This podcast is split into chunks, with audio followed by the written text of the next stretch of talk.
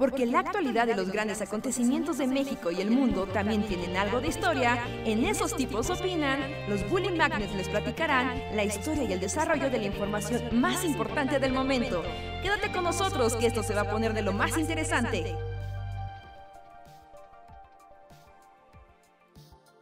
Hola, hola, ¿cómo están a todas y todos? Muchísimas gracias por unirse a nosotros en una nueva emisión de Esos tipos opinan, el Bully Podcast, donde nosotros, los Bully Magnets, platicamos con ustedes, hablamos de cosas random y los deprimimos y alegramos en igual proporción. Hagan sus apuestas si hoy se bajonean o estarán felices. Muchas gracias por conectarse el día de hoy y yo soy Andrés. ¿Cómo están? Yo soy Luis. ¿Cómo los trata este jueves? A nosotros mal. Así como que lo sepan de una vez. Y bueno, Reinhardt está atendiendo algunas cosas y dice que ahorita, ahorita llega. Pues más que mal, yo le contaba ahorita a Luis de empezar, que espero no, no colapsar, porque hoy me puse la vacuna contra la influenza de este año y la verdad es que no lo tenía planeado, nada más se me hizo fácil porque la estaban poniendo en donde trabajo. Fue como de, ah, pues hay vacuna, yo también quiero. Y hasta me acerqué y es como de, hola, están poniendo la vacuna de la influenza. Y me dicen, ah, ¿estás registrado? Y yo todavía como de, no, pero aquí trabajo, me la ponen. Y fue como, bueno. y ya, me la pusieron y en un ratito ya estaba afuera. Y ahorita conforme ha avanzado la noche, bueno, el día y ya entró la noche, me he empezado a sentir así como de, ay, me duele el brazo, ay, me duele todo, ay, me siento como agripado, pero ya sabes, como esa falsa gripa que te dan las vacunas. Sí. Entonces, esperemos que pueda mantenerme en pie. ¿Ustedes ya se pusieron su vacuna contra la influenza? Yo creo que nunca me la he puesto así de que no me escuche la influenza, me quiera matar, pero. Ajá. Nunca, que yo recuerdo, nunca me gustado lo de la influenza. Y pues sí, es cada año, entonces yo estoy súper expuesto, sí. Aunque bueno, ahorita mientras, o sea, porque también lo que tiene la influenza, ya sabes, es como se te pega si estás en multitudes. Pues mientras no estés en multitudes, es poco probable que te toque. ¿No te mata? Eh, pues a veces, pero es más difícil. Pero te puede dar una buena arrastrada. Por eso cada año te la ponen porque hay gente que sí se pone mal. Y en particular en adultos mayores y así. Ahí sí puede ser bien locochona. Pero no, no corres mucho riesgo. Lo más que te da es que pues, te pegue duro. Ya. Pero aquí ni sabría dónde se ponen ni nada. El No, chiste es que... ¿Ok? No, que pues en los centros de vacunación y pues van a los lugares públicos. Ya. Sí, yo estoy muriendo por razones distintas. Yo simplemente me comí. Y ni siquiera fueron muchos. O sea, me comí tres flautas de papa con chorizo. Y. También así como. O sea. Creo que, bueno, lo que le platicaba Andrés fuera del aire es que ya. Iniciar, o sea. Oficialmente. El chorizo está en la lista de alimentos que no. Simplemente no. Pero ahorita que dijiste que eran flautas de chorizo se me antojaron. Es que qué rico, unas flautas de chorizo con papa, qué rico. ¿Tú no mueres? Así. O sea, el chorizo me puede caer pesado, como que me genera como acidez y así por viejo, pero no me mata tanto. Hay cosas que son peores para mí. Y la verdad es que me gusta mucho, o sea, el- el- los guisos así con chorizo es como, ah, qué delicioso. Sí, pero yo hoy lo descubrí así, porque igual, ¿no? Pues fue como de, "Ah, hay que cocinar esto. Y, y ya se veía rico y así, pero desde, desde la primera, así, ahora sí fue como desde el primer bocado, fue como, ay, esto me va a caer mal. Y seguí comiendo, porque pues hay que comer para no morir. Ajá. Pero no, ya creo que oficialmente me despido, así de... Que el chorizo que es, es como... O sea, también es un gran misterio, ¿no? Es una... es- es- ¿Qué, ¿Qué es eso? Pues es carne de cerdo adentro de la tripa del cerdo, condimentada. Pero sazonada como con una salsita ahí roja. O sea, ¿qué es lo rojo del chorizo? Pues hay varias... Claramente eso no viene del puerco, ¿no? No, O sea, no, no. Lo que pasa es que la carne está sazonada con un montón de especias. Y por eso hay chorizos de distintos colores y de distintos sabores. Pero mira, nada que Google no nos pueda... Va a ser así el podcast del chorizo. No sé, pero hay algo ahí en la, o sea, en la preparación, porque este así hasta tenía, sí, lo, o sea, como dices, eh, luego les ponen, este traía como, como pedazos como de nuez, Pues tenía ahí como un, Sí, sí, como... este, Sí, muy a la de... Es como chorizo de pueblo mexicano, ¿no? Que tiene como hasta almendras y no sé qué tantas cosas. ándale, sí, tenía como almendras y cosas así, Ajá. y este, pero el chiste es que no, ya oficialmente estoy fuera, y pues es lo que, el- ustedes, ustedes, bueno, sí, no, tú y Reinhardt sí tienen una gran lista Sí. de alimentos prohibidos. Creo que más Reinhardt, no sé quién sea el más. Sí, porque yo nada más tengo problemas gastrointestinales de anciano ansioso, pero Reinhardt tiene alergias verdaderas. Sí. Y supongo que esto es lo que a la gente le pasa con los lácteos, que yo, o sea, espero no llegar a eso, porque por ejemplo, la verdad es que, o sea, con todo y que sí, uy, qué rico, tampoco es algo que acostumbro a comer mucho, así como chorizo, entonces, sí, si lo veto ya de mi dieta para siempre, no pasa nada, pero si, si tuviera que vetar el queso o, no sé, o la, no sé, luego Reinhardt es como, creo que no puede comer nada, ¿no? Reinhardt no puede comer nada. o sea, él sí O está sea, como... sí cambiaría mi visión de la humanidad si de repente no puedo. Sí, ya con, con el queso. O sea, porque son hamburguesas, pizza, toda la comida y tal. O sea, lasaña, no sé, todas esas cosas. Si de repente me dices, no, ya no puedes, pues ya, qué chiste, pues ya. Pues ahí privilegiado, porque además el queso es de los alimentos más peligrosos. Es como de las primeras cosas que puedes dejar. Yo ya no como tanto queso. O sea, no, no lo tengo como totalmente prohibido. Pero sí me la pienso. Porque si el queso es de tipo manchego, así de esos que son muy grasosos, sí me manda así como ya el demonio de los ancianos. Entonces sí me Sí. la pienso, o sea, sí ya es como, te la piensas, te acostumbras, pero pues sí, tu, tu idea de la humanidad sí se transforma. Pues es que sin pizza, ya, ¿para qué vives? Sí, yo sé, sí, pero pues a veces tienes que, que dejarlo ir porque te llega un punto en que dices, es más el dolor y el horror que me causa que mi gusto por la pizza. Sí, eso fue justo lo que me pasó hoy. O sea, pero creo que nunca me había pasado. Bueno, y, o sea, es que ya había antecedentes, ¿no? O sea, ya. Las últimas veces, igual que me invitaron así a una carne asada y había chorizo, ¿no? Había longaniza y así. Y ya desde entonces, como de, no, claramente esto me cae súper mal al estómago y ya, no. O sea, no, no lo disfruto. Y hoy fue la confirmación. Entonces, ni modo. Creo que es oficialmente el primero en la lista de alimentos que ya no más. Y a mí, y a mí sí me gusta. En el día. A mí sí me gusta. Y bueno, ya aquí el, el chorizo original, porque hay muchas variaciones.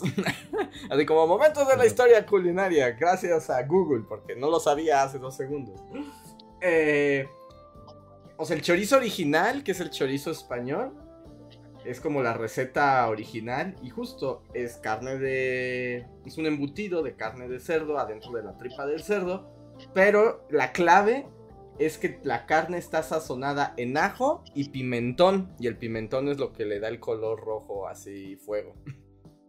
Ok. Pero hay muchas variedades en el mundo. Sí. Y se les pone diferentes cosas. Y justo el- en México, el chorizo de toluqueño tiene mil cosas. Y existe también el chorizo verde, ¿no? Y aquí, por ejemplo, tienen. a- estoy viendo que le ponen achiote, le ponen jugo de naranja. Hay variedades con chiles, con distintos tipos de chiles.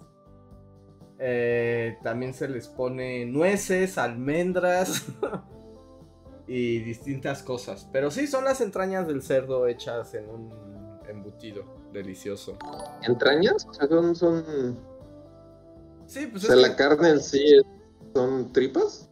eh, o sea, O tiene sea, porque está envuelto en la tripa, pero... Ah, está envuelto en es tripa y la, o sea, la carne es como un poco carne misteriosa, ¿no? O sea, es como pedazos del cerdo. Chichos, y así. Ajá. Y pero se pone en el embutido y en este que, que esté envuelto en la eh, en la tripa, se pone también a secar y eso genera ahí como que se amalgame y hace cosas ahí químicas raras. Y también hay chorizos de distinta maduración. O sea, hay chorizos, los españoles son más madurados porque son más secos, como los que te dan en la botana. Pero, y hay otros chorizos que son, bueno, no, no sé la palabra, pues menos secos, como los mexicanos, los que son para freír, ¿no? Como para hacerte unos tacos acá que te van a dar dolor de estómago tres días. Entonces. Ya, nunca me había preguntado así de qué estaba el chorizo hasta de qué estaba hecho hasta el día que me tuve que despedir de él. Así. Pero tal vez de ese tipo de chorizo, ¿no? Porque también hay muchos tipos de chorizo. El peor. No, creo que ya oficialmente, porque, ajá, y justo hoy, pues sí, me pasó que fui a la a la, a la tienda y lo pedí y justo así me dijeron, ¿quiere español o quiere este... Eh, y creo que, no sé, o creo que o con hierbitas y no sé qué, o verde o así. Y fue como, no, pues no sé, pues solo deme lo que tenga. y sí, pero ya creo que no voy a andar espe- como... O sea, creo que en general me cae mal. Eh. Sí, sí, no, no, no está. Tu, tu, tu organismo dice: Mira, esta, esta comida no está padre. Tan chido para ti. Ya, es, mi- es mi, oficialmente es mi primer lácteo, así que no. el equivalente de los lácteos. Y miren, el chorizo verde, voy a dejar ver cuál es la diferencia. Ah, dice, al parecer la versión nació en los 60. El chorizo verde nació en los años 60 porque en México hubo un aumento del precio del pimentón. Entonces el pimentón fue sustituido. Pero no sé por qué. Por condimentos vegetales.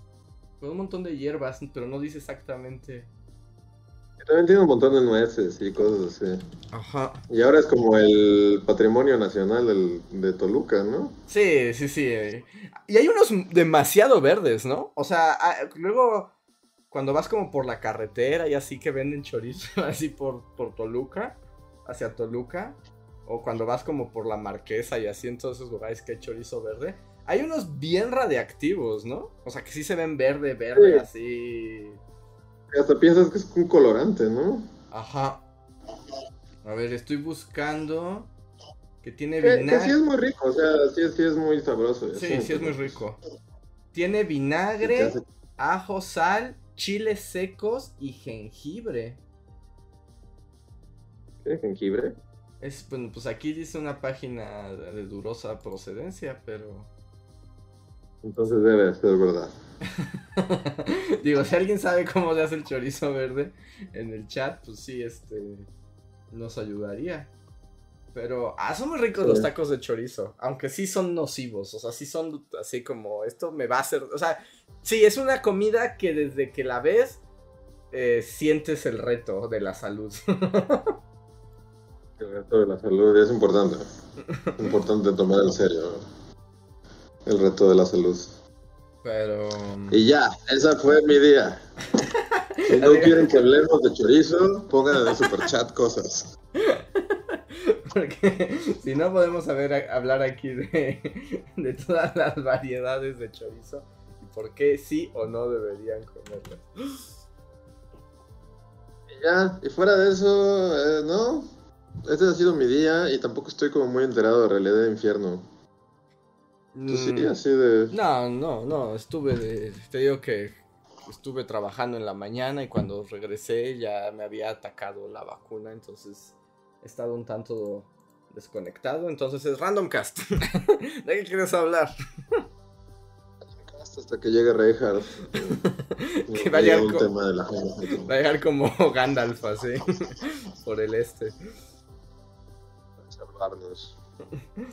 Sí, este. No sé. Podemos seguir hablando de embutidos. ¿Qué hay con ellos? Es un, es un tema fascinante. Es que imagínate en qué momento se le ocurrió a alguien meter un montón de menudencias en la tripa de un cerdo. y decir, esto se convertirá en un platillo. A veces es muy delicioso, ¿no? Sí, Bueno, sí, o sea. Debió haber sido un alemán, ¿no? Como que se ve que viene de por allá. Los embutidos, pues sí. Los españoles también son famosos por sus embutidos, pero no sé si ellos los hayan inventados. Yo creo que llevan desde, desde tiempo anterior. Le pones embutido y lo primero que te sale es gastronomía española, pero yo no confío mucho.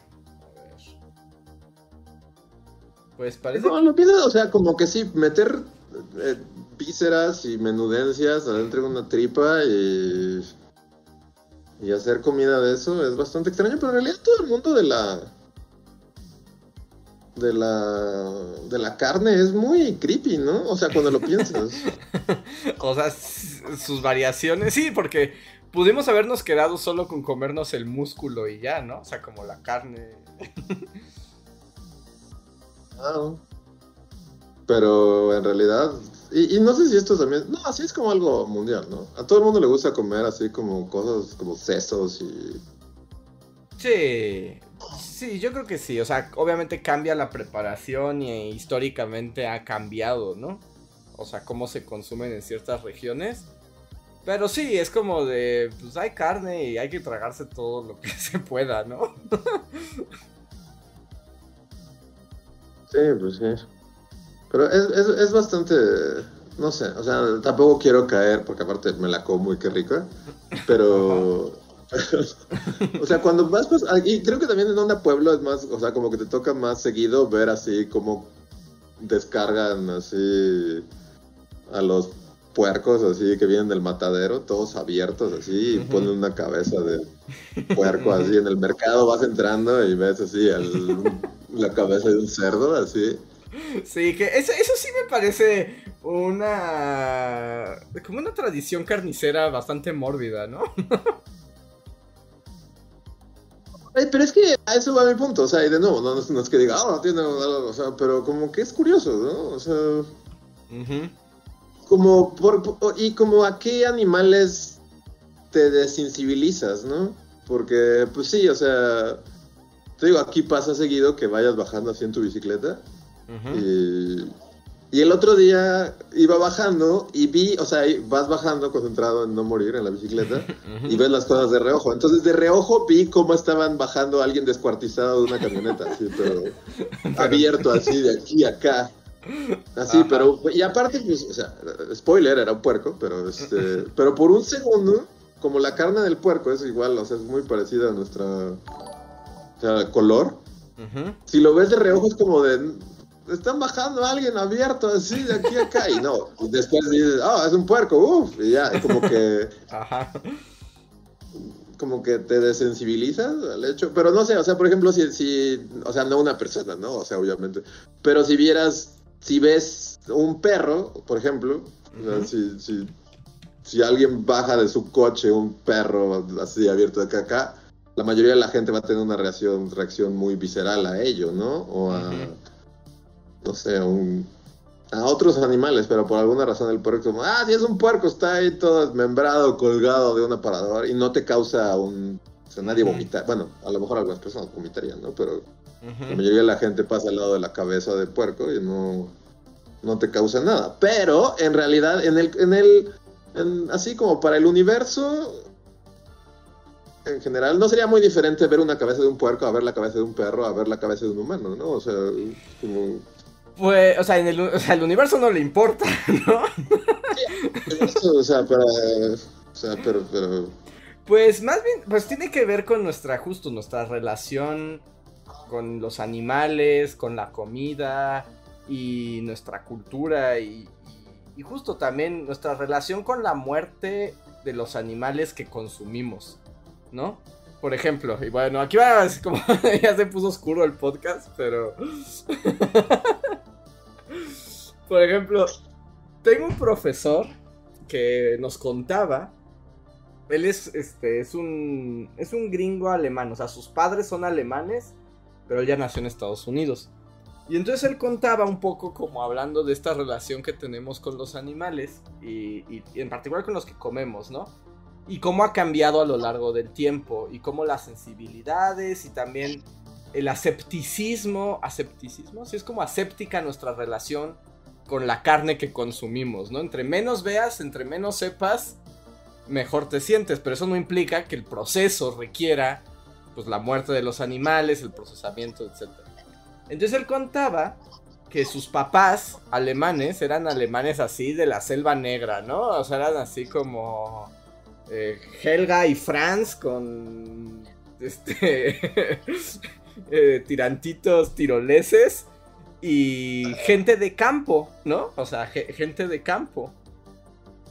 Entonces cuenta que su bueno, que su mamá em, no, su abuela, su abuela, sí, su abuela pues todo el año criaba puercos, ¿no? Y quería mucho a sus puercos y les ponía nombres y era Chanchito Hans y Chanchito Fritz y Chanchito... Y los quería mucho. y cuando llegaba el invierno, pues los mataba a todos, ¿no? O sea, ella misma, ella misma los mataba. Y los cocinaba y se hacía la, la cena. Cuando llegan a Estados Unidos, dice que o sea, los padres de, de él, pues la abuela sigue haciendo eso en Estados Unidos. Y los papás también lo hacen, o sea, también matan a los animales, pero ya no les ponen nombres ni, o sea, ni como que directamente, ¿no? Luego cuenta que cuando a él le tocó ver eso, eh, pues no le gustaba, ¿no? Y él ya era así como de a mí ni me digan, yo no quiero saber nada. Como que se empezó a alejar de esa tradición, ni veía a los animales, pero pues sabía todo lo que ocurría y se lo comía, ¿no? Y dice que ahora sus hijas de él, que son ahorita como adolescentes, que se sigue haciendo esa tradición ya no por la abuela de él, sino por, o sea, la abuela de las niñas, les parece la peor así como aberración del universo, ¿no? Y se oponen así completamente a que maten a los... a que coman eso. Pero pues al final solamente es porque cambia la visión del proceso, ¿no? Y tu relación con ellos. Y los abuelos de este profesor pues vivían, les digo, en la selva negra y así como directamente con los animales. Y pues estas niñas ya son niñas fashion, así, este Ajá, Greta Thunberg. Entonces, pues ya ni saben, ¿no? O sea, ya están completamente alejados y lo ven con otros ojos. Pero también es como muy. ¿Las niñas son vegetarianas? Las niñas son vegetarianas. Ah, ok. Sí. Y. Y pues no está mal ninguna parte, ¿no? Pero pues es como nuestra relación cultural en torno a eso y nuestro contexto, porque también estas niñas son muy urbanas, pero te puedo asegurar que hoy en día pues, la gente que trabaja en el campo y tiene ganado, pues no, no tienen tanto... O sea, no, no, solamente es lo que pasa, ¿no? Porque justo no vives de ensalada. Sí, exacto. Lo que sí me parece mórbido luego es como las tradiciones carniceras, que yo me acuerdo que de niño me, me, me choqueaba mucho, que me llevaban al mercado y en el mercado estaba don carnicero y pues bueno, ahí están los pedazos de carne. Los pedazos de carne no me choqueaban. Lo que me generaba mucha inquietud es que tenía una cabeza de puerco, que pues obviamente cambiaba cada día de mercado. Pero luego, le, por ejemplo, era Navidad y le ponían gorrito navideño al puerco, ¿no? Y era Halloween y lo decoraban. Y así como, no, no sé, no me gusta que decoren la cabeza del puerco que está en la carnicería. ¿no? O sea, ahí sí no sé cómo, cómo entender ese asunto. Pero también es una. Es una cultura tal vez carnicera y que yo no, no entiendo y comparto, pero sí está medio raro eso. También es como algo muy de aquí, ¿no? Sí, Porque justo, creo que yo también, así en onda de que. Pues aquí estoy más cerca de carnicerías así, justo de pueblo y así. O sea, como que. Pues sí, tal vez no lo había visto tanto en mi contexto urbano, pero o sea, solo es raro, es raro, no sé, sí, justo es como mórbido, es como... Pero en cierta manera no, no, si lo extrapolas también, o sea, si tuvieras que, o sea, toda la cocina en sí es mórbida, o sea, o bueno, gran parte de, de, de, de o sea, como los procesos de, o sea, si se lo describieras como un extraterrestre, es como, entonces agarramos a este pavo y lo, partimos en dos y lo rellenamos de papa, le quitamos todas las entrañas y luego lo retacamos de papa Y luego lo metemos en un... Es como, o sea, todo es como... Toda la cocina en sí, si la vieras así como alejado de tu onda soy humano, es como súper mórbido. o sea, como así de agarrar la lengua de una vaca y... Sí, sí, sí. Y hacerla cachitos y luego meterla en una tortilla es como sea, que a la vez no te puedes alejar de eso, ¿no? Porque es como... Sí, porque... Pues, o sea, sí es muy raro si lo piensas así como desde fuera, pero también es pues que estamos atados al ciclo natural de nuestras entidades biológicas, ¿no? Y en este planeta...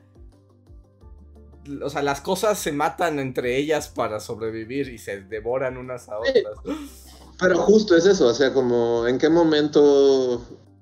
O sea, porque pues sí, ¿no? Un, león solo se le va a aventar a una gacela y no va Sí, pero, pero ¿en qué momento nosotros como changos, un chango dijo, no, solo, no solo voy a agarrar a palazos a esta cabra, sino que justo eso, la voy a abrir y voy a jugar con sus entrañas y esto, esto lo voy a hacer como lo voy a, lo voy a moler y lo voy a meter en sus tripas y esto otro lo voy a cocinar con estas hierbitas porque descubrí que saben más chido, o sea, la cocina también es como muy fascinante, ¿no? sí, pues es el chango cocinero, ¿no? O sea, y es como, hay, bueno, o sea, hay estudiosos de antropología, de evolución humana, que justo que, que encuentran en la cocina la distinción del ser humano con los otros animales de esta tierra, ¿no? O sea, que son... Aunque se sabe de otros animales que sí cocinan un poco el alimento, que lo queman, por ejemplo, ¿no? Porque, pues descubrimos eso, que la carne si la pones al fuego, tiene más sabor y tiene un sabor más agradable. Y luego descubrimos que, la que comer carne sabía bien gacho, pero si la llenabas de un montón de plantitas de la naturaleza, pues sabía rico. Y destruimos, y la guerra por las especias y imperios cayeron por tener pimienta y que se conservara también. Porque la conservación es otro asunto, ¿no? La conservación es otro tema totalmente. Porque es así como. Pero. O sea, ¿qué animal quema su alimento? Según tengo entendido, hay como. O sea, no que lo quemen sistemáticamente, pero alguna vez leí. Pues que sí se ha visto como de algunos primates que si encuentran fuego, echan ahí cosas. Ah, a huevo, a huevo tenían que ser primates, ¿no? sí. como. O sea, fuera de la onda chango, nadie. No, que yo, que yo sepa, no. Si hay un biólogo en, o un zoólogo, un biólogo que sepa. No, pero según yo es onda chango. O sea, sí es onda chango. Sí, o sea, justo es eso, o sea, sí es como muy interesante. Eso que supongo que fue el primer salto chango, ¿no? O sea... Pues algunos dicen que ese es el gran salto chango, que las herramientas y la cocina son el salto chango. Que supongo que vino de la mano, ¿no? Sí. o sea que de, de, pongo mi carne al fuego y le echo estas hojitas para que no sepa tan culero. Ah, desarrollo un lenguaje y pongo mi mano en las cuevas y hago pinturas así. Hubo miles de miles de años. Sí, sí, o sea, es un desarrollo lento. Ahí va una... No sé qué haya sido primero, ¿eh? No sé de qué haya vestigios primero, pero yo asumo que el chango artista, el chango pongo mi mano y Herzog narra mi aventura. Eh, yo creo que ese ya por lo menos medio cocinaba carne, tal vez. Sí, o sea, yo creo que ya llevaba varios miles de años cocinando carne, ¿no? O sí. sea, como que sí, esa onda de... Pues sí, suena lógico que lo primero que hayamos hecho como para hacer menos changos es... Sí. Cocinar, es que es muy raro cocinar cuando lo piensas, justo todo eso. Ahorita que decías de qué estaba hecho el chorizo, es como. ¿A quién se le ocurrió? ¿A quién se le ocurrió? ya deja tú meter vísceras en una tripa, sino aparte ponerle. Este. Ajo y pimentón. Ajá, sí, pimentón. ¿A quién se le ocurrió? Pues también te digo que, por ejemplo, el embutido lo que tiene es que también es un sistema para preservar. O sea, la carne en embutido dura muchísimo más que la carne cruda. Y también fue como de, ah, mira, es una buena opción. Y se empezó a hacer con muchas cosas. Alguien mencionaba en el chat. Y que también es, como otra de que a quién se le ocurrió eso. Por ejemplo, la morcilla, ¿no? O la moronga. Que es un embutido de sangre. Ajá, es como de. Y si en la tripa, en vez de meter menudencias, metemos sangre. y dijeron, ¡ah, me encanta! Entonces, o sea, sí, cuando se le ocurre a alguien está muy raro. O sea, me cuesta trabajo pensar quién es el primer ser humano que dice, llenamos tripas de sangre, ¿qué les parece? Es una gran idea.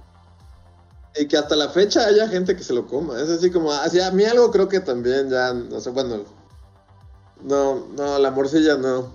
mira que sí como así, o sea, no, no pongo mi, mi línea muy acá, es como... Ajá. Todavía tacos de ojo, tacos de cosas raras, va, pero creo que morcilla sería lo único. Pero por ejemplo, mira, sí, es que hay también de gustos. A mí la moronga, como moronga en taco, no me gusta. La morcilla española sí me gusta. Pero jamás, jamás puedo comer tacos de ojo, oreja, este, y toda esa. O sea, ahí sí. No, no, ahí sí no, no puedo, no puedo, no puedo, no puedo. ¿Tripa?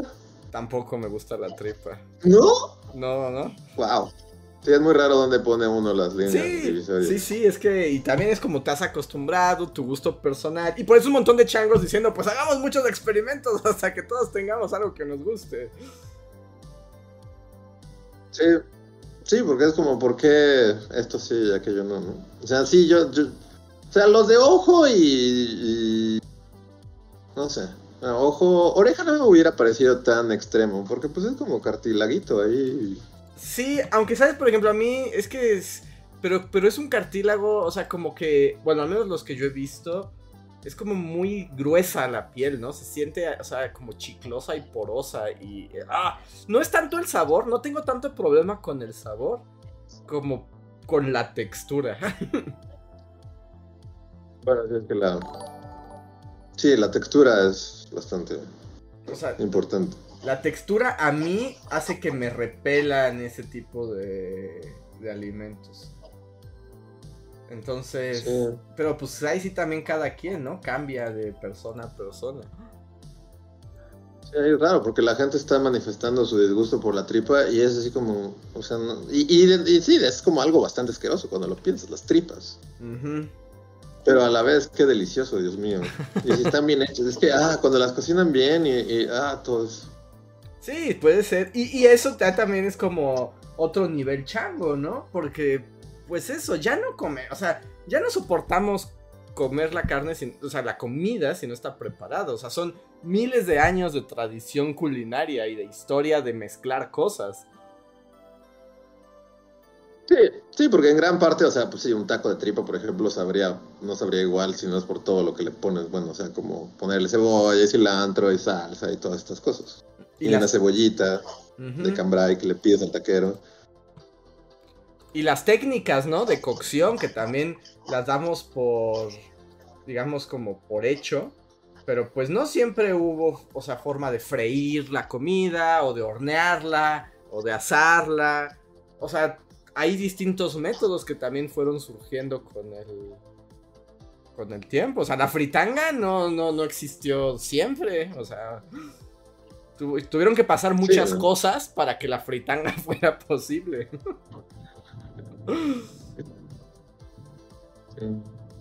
Descubrir ingredientes. El podcast sirvió como medioterapia de. O sea, ya no, ya no, no solo creo que ya no me duele tanto el estómago, sino que ya me dio hambre. bueno, ese es un buen. Ese es un buen este. Una buena señal de que tal vez no te hizo tanto daño. Solo fue como el del chorizo grasoso. Sí, es como el golpe inicial de justo, no sé si les pasa a los que son intolerantes a alimentos, pero es como, o sea, no, sí, se siente como que metiste, así como, como algo ahí que simplemente va a hacer colapsar tu, tu sistema, así como si fueras un robot y le metiste ahí algo a, tapar. ¿Te acuerdas de la película de inteligencia artificial? ¿La viste? Inteligencia artificial con Jude Law y. Y ajá, y veo gente muerta. Ajá, ajá. Hay una parte en la que él es, un niño robot e intenta comer comida humana, ¿no? Y como que simplemente se traba y lo tienen que. Como que destrabar. Así me sentía hoy. Hoy es así como. En cuanto di la. Pero es que aparte, en cuanto me acabé el primer taco. Ajá. O sea, así me sentí, o sea, como soy un robot y alguien metió así cosas que ya estoy así. y, y, como fue así, este, eh, como también para no quedar mal, fue así de, bueno, vamos a comer otro y así, y no. Pero ya. Sí, es que, también luego eso ocurre que el cuerpo cuando come algo y no más, por alguna u otra razón, ese día no, si hay como un rechazo automático, ¿no? Es como de, no me des esto, pero luego somos bien necios y es como, te lo vas a comer. Te lo hizo tu tía Cuquita y no la vas a decepcionar, te lo comes.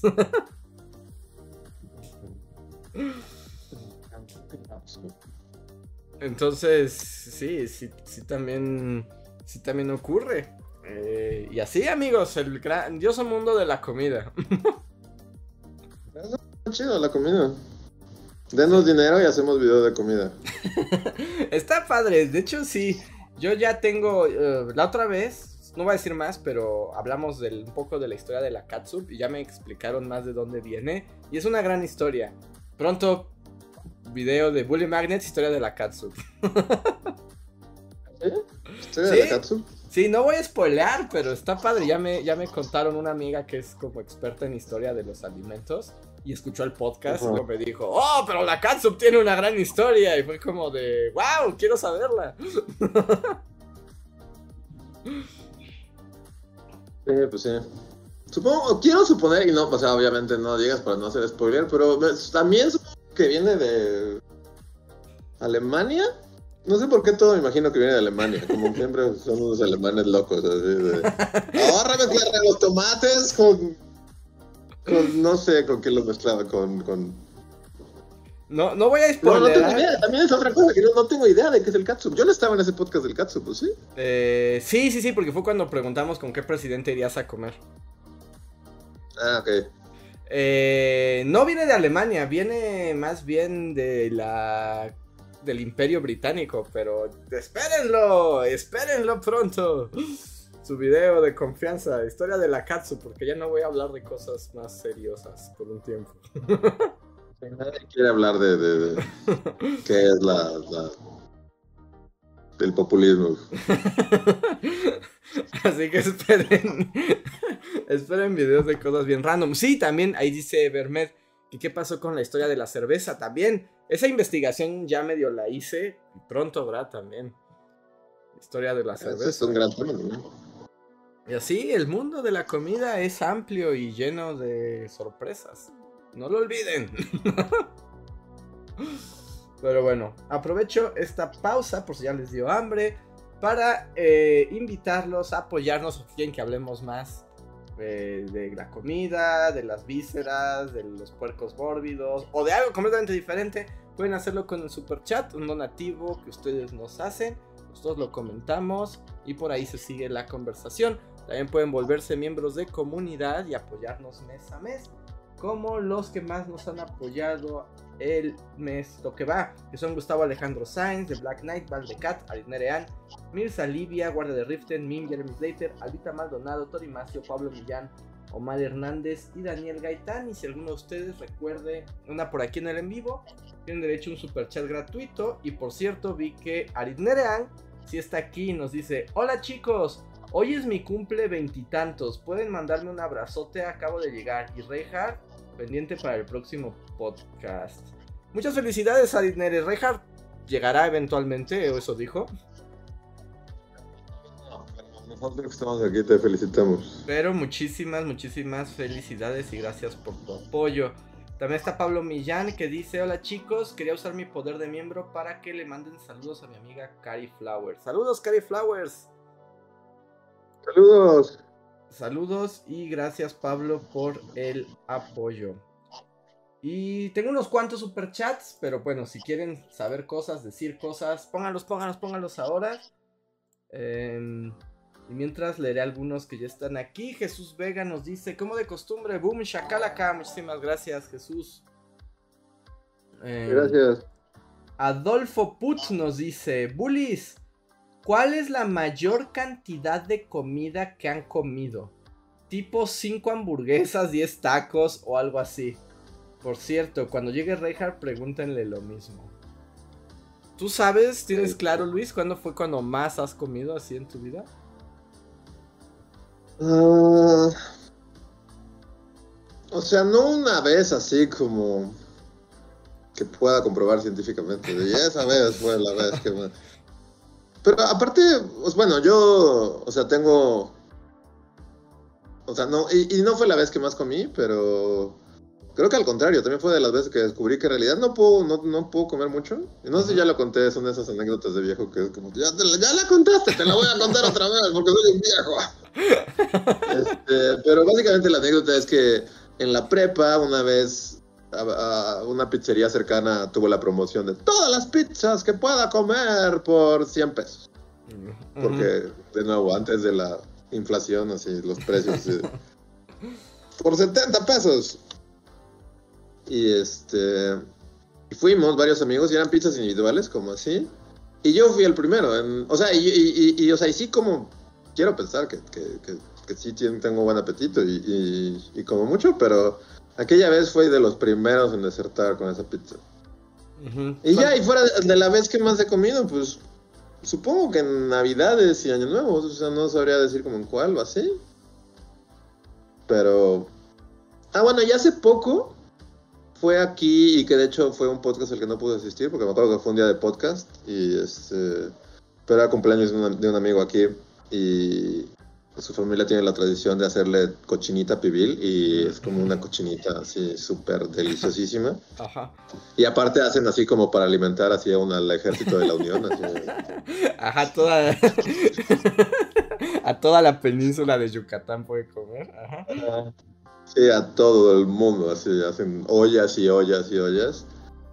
Y, y, y sí fue así de, no voy a contener. Y ha sido de las pocas veces que he comido más de 10 tacos. Creo que me comí son como 10, muchísimos. como 15 tacos. 15 tacos y bien servidos, así. Ajá. O sea, pero nunca, y ni siquiera como de tortillitas chilangas, así chiquititas, Ajá. sino tacos, tacos, así con una tortilla y con, con cochinita y cebolla y salsa.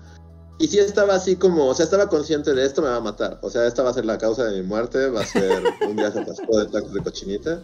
En el Estaba muy epitafio. consciente mientras lo estaba haciendo. Y sorprendentemente no, o sea, sorprendentemente, o sea, jamás en la vida como más, o sea, es raro que como más de, no sé, seis tacos. Ujú. Sí, como. Y esta vez fue como casi el triple, así fueron 15 tacos de cochinita y no, no me cayeron mal y ha sido la vez que más recuerdo haber comido tacos, pero es que qué deliciosos. Sí. Perdón, puerco vecino, te prometí no seguir comiendo. Pero soy delicioso. como- Pero soy delicioso, Luis. Porque aparte sí, tengo como, o sea, obviamente no voy a hacer nada al respecto porque me gusta mucho, pero también fue ese momento en el que te enteras por qué, o sea, qué es la cochinita y dices, ay no, A ver, yo esa no me lo sé, nunca me lo he preguntado. ah no, No, Pues no. la cochinita, como su nombre lo indica, son este cochinitos, son este, ¿cómo se dice? Como, sí, como. Eh, ¿Cómo se les dice? Lechones, son lechones. O sea, pero Ajá. Ajá, o sea, se los matan muy chiquitos y muy tiernitos para que su carne sea tan rica y deliciosa. Perdón, me está escuchando así, porque parece su vecino. Y es tan adorable, es Babe el puerquito valiente, así. Este, todo hermoso, haciendo hoyos en el jardín. Y cada que lo veo en la mañana es como de, oh, ese amiguito tan hermoso. O sea, pero- reconsiderar pero mi relación con la carne. Que por ejemplo, vi que. Vi, vi eso de. O sea, o sea, tienes un. O sea, hay un puerquito ahí, o sea, un lechoncito verdadero. Sí, sí, mi vecino tiene dos, tiene un puercote, así como Pumba. Ajá. Sí, pero, pero, pero gordo, así, mórbidamente gordo y súper grande. Y sí, o sea, le pones unos cuernitos y es un jabalí. ajá. Porque aparte es, es café negroso. Y, y recientemente adquirió otro chiquito, que es como un... Ujú. Es Babe, es básicamente, ¿vieron Babe? Es Babe, mi vecino es Babe, así. Pero esos también Quiere- están pensados como los señores alemanes de la selva negra, o estos son mascotas, mascotas. No, estos son mascotas, mascotas. Sí, Ajá. sí, sí, o sea, Sí, sí, hasta donde sea, no sé, igual y la señora igual es de la Alemania, de la- es, es Greta, así. Y un día hay Oktoberfest y hay salchichas para todos. No, porque al, al, al grande, al, al Pumba, este, ya lo tienen desde hace muchos años. y, sí, O sea, sí lo tratan como mascota. Y Mm, luego sí, ves sí, que sí. está dentro de la casa y así. Ajá. Eh, Pero, pero pues sí, la cochinita en resumen es, es puerquito, muy pequeño. Sí, es difícil cuando lo pones así, pero es que. Ay, la comida. Y miren, ya llegó Herr Reinhardt, dictador. Hola, Reinhardt. Ya llegó Reinhardt. Hola, hola. Pero sí, ¿qué esa es mi respuesta. es- ¿Qué onda, Reinhardt? ¿Cuánto es lo más que has comido así en tu vida? Ajá. ¿Puedes recordar Ay. la vez que más has Sí. comido así? Mm, Una vez com- eh, competí en un concurso de ver quién come más. Fue una muy. Así como, como, como en las películas de... Como el Stand By Me, ¿no? Está, está, es- Sí, es- exacto, era- Sí, Justo, sí, pensé sí, en Stand By. Me, pero no supe cómo articularlo en mi cerebro. ¿Era el niñito de Stand By Me que juró vengarse con el pueblo? Por suerte no. Por suerte no, pero o sea, estaba en la preparatoria, me acuerdo, ¿no? Estaba en la prepa y pues éramos, ya sabes, un grupo de amigos. Y un día no sé a quién se le ocurrió, como íbamos diario saliendo de la escuela, salíamos con un señor que puso un puesto de carnitas, ¿no? Y pues ahí comíamos con él. Y un día a un vato le ocurrió, que creo que no traía dinero él, dijo, les apuesto, pues vamos a hacer una apuesta entre todos, y el que, el que acabe al último, ¿no? Más bien, el que acabe primero de comer, paga la cuenta de todos, Uy. ¿no? Y éramos, éramos seis. Es una apuesta peligrosa. Eso se puede, como que hay un... Como una manera de torcerlo si solamente comes muy lento, ¿no? Bueno, No, sí. porque llevabas cuenta. O sea, no, no, no, o sea, hacía por, por, por cuenta de. o sea, el taquero, que ya era como cuate de. O sea, como. Ya el señor se, había- se había hecho nuestro amigo. No, era- él llevaba la cuenta de cuántos tenía que comer cada quien, sí, porque ya lo teníamos previsto, ¿no? De no, no se vale comer lento. No, no se vale así como de, uy, uy, este taco cuánto me está durando. No, es- era por número de tacos, no por, Ujú, no sí, por sí, sí. tiempo, ¿no? Entonces, podías tardarte mucho o poco, tenía que ser una sola ronda. Y no, no, pues estuvo, estuvo feo porque creo que el primero tenía que pagar la mitad. Ah, No sé, habíamos hecho ahí un sistema, ¿no? El primero que cayera pagaba la mitad de toda la cuenta, el segundo una cuarta parte de toda la cuenta y así, ¿no? Se iba diluyendo. Ujú. Hasta que el ganador no pagaba nada. Ajá, el que más tragara no pagaba nada. Ajá, el que no más traga no pagaba nada, ¿no? Yo quedé creo que segundo o tercero. Y no, quería morir. O sea, esa tarde yo llegué a mi casa con una indigestión que neta quería suicidarme. Es, es, es muy doloroso comer en. Aparte estás comiendo carne. Y grasa. O sea, o sea, no. O, o sea, dijeras, estoy comiendo galletas o no sé, pero estás comiendo carne de puerco, grasa y así. No, no, no, no, horrible. Horrible. Pero eso es la vez que más he comido en mi vida. Al parecer es como algo muy preparatoriano hacer eso, porque yo también, en mi caso fue un concurso de quién puede comer más pizzas. yo, Pero solo cambia yo- como el skin, ¿no? Pero es el mismo concurso. pues yo, yo, yo aquí soy el que tiene las historias más chafas, que Luis y Reinhardt podrán dar crédito de que pues, yo casi no como mucho, nunca.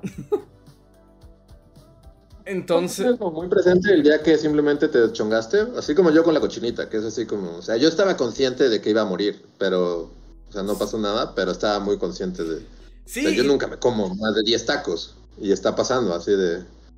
Entonces Sí. nunca ha habido algo así como Sí. que de repente llevaron a la cena de Año Nuevo al pavo más delicioso que has probado en tu vida. Sí, lo tengo muy presente, pero está muy chafa porque ya hace poco lo recordaba. Este, tengo una tía que hace una fabada deliciosa, pero pues ya saben que las fabadas son como también alubias, con chorizo, con morcilla, con papa. Es como un potaje súper pesado. Y como que lo hace cada año, ¿no? Y sí recuerdo un año donde me deschongué y me comí dos platos. Sí, ya sé, ya sé.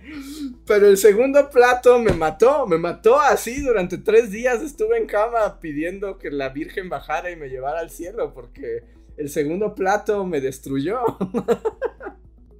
Sí, es ofensivo. Una vez comí dos platos de fabada y casi me muero.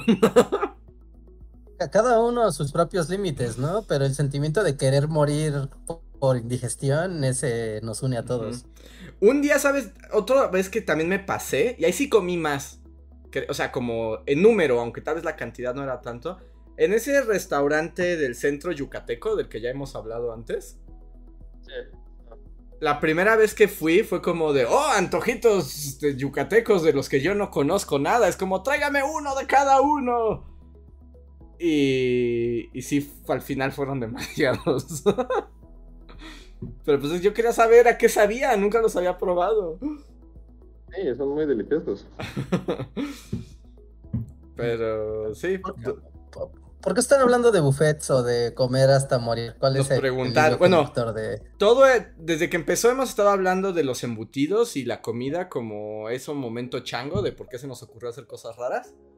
Y Ok. esta pregunta fue específica de un super chat que nos dijo cuál es la vez que más han comido. Cuéntenlo y, y hasta nos puso cuando llegue Reinhardt pregúntenle. Oh, ok, ok, ok, no, pues... No, ya, ya, ok, ok. Ya, pensé que venía de, de algo así súper random. No. Pero gracias por el super chat. Sí, a ver, siguiente super chat es de Jonathan Barlandas que nos dice: Hola, harían un video del bloqueo a Cuba. Me da curiosidad, pero preferiría informarme con un video de ustedes que con Google. gracias, gracias. y Hicimos ya uno, ya estoy entrando en ese periodo de la vida que es como, ¿no, ¿no hemos hecho ya uno? Dora no, No, no, de Cuba. Cuba, no, nunca hemos hablado de la revolución cubana, ni de Batista, ni... O sea, creo que Pero el hay uno Fidel de Castro que crisis de los existe... Ajá, pero creo que fue por el Ah. libro, ¿no? Es por el libro. Pero fue del libro. No, yo hice uno. Dora habló de la crisis de los misiles. Ya no sé qué he hecho con mi vida, Ah. Dora habló de la crisis de los misiles. Sí, sí, sí, pero no habló del embargo Ah, a sí. Cuba. Ah, pero no del embargo, cierto. Pero Ajá, es. sí, sí, y, sí. y hay un cuento en el libro. Bueno, hay un, un texto en el, en el libro. Pero, Pero- nunca hemos hablado del embargo a Cuba. Pero es un buen tema. eh, lo tomaremos en cuenta y, y yo creo que sí, Sí. pasará. Porque está interesante y va también a levantar pasiones.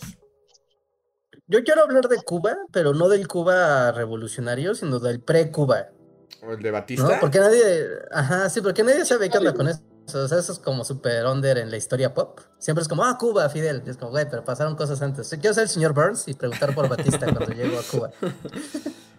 Pues está padre, ¿no? ¿Cuál es? Fue, es el- ya no me acuerdo en qué película de mafiosos. ¿Es en el irlandés?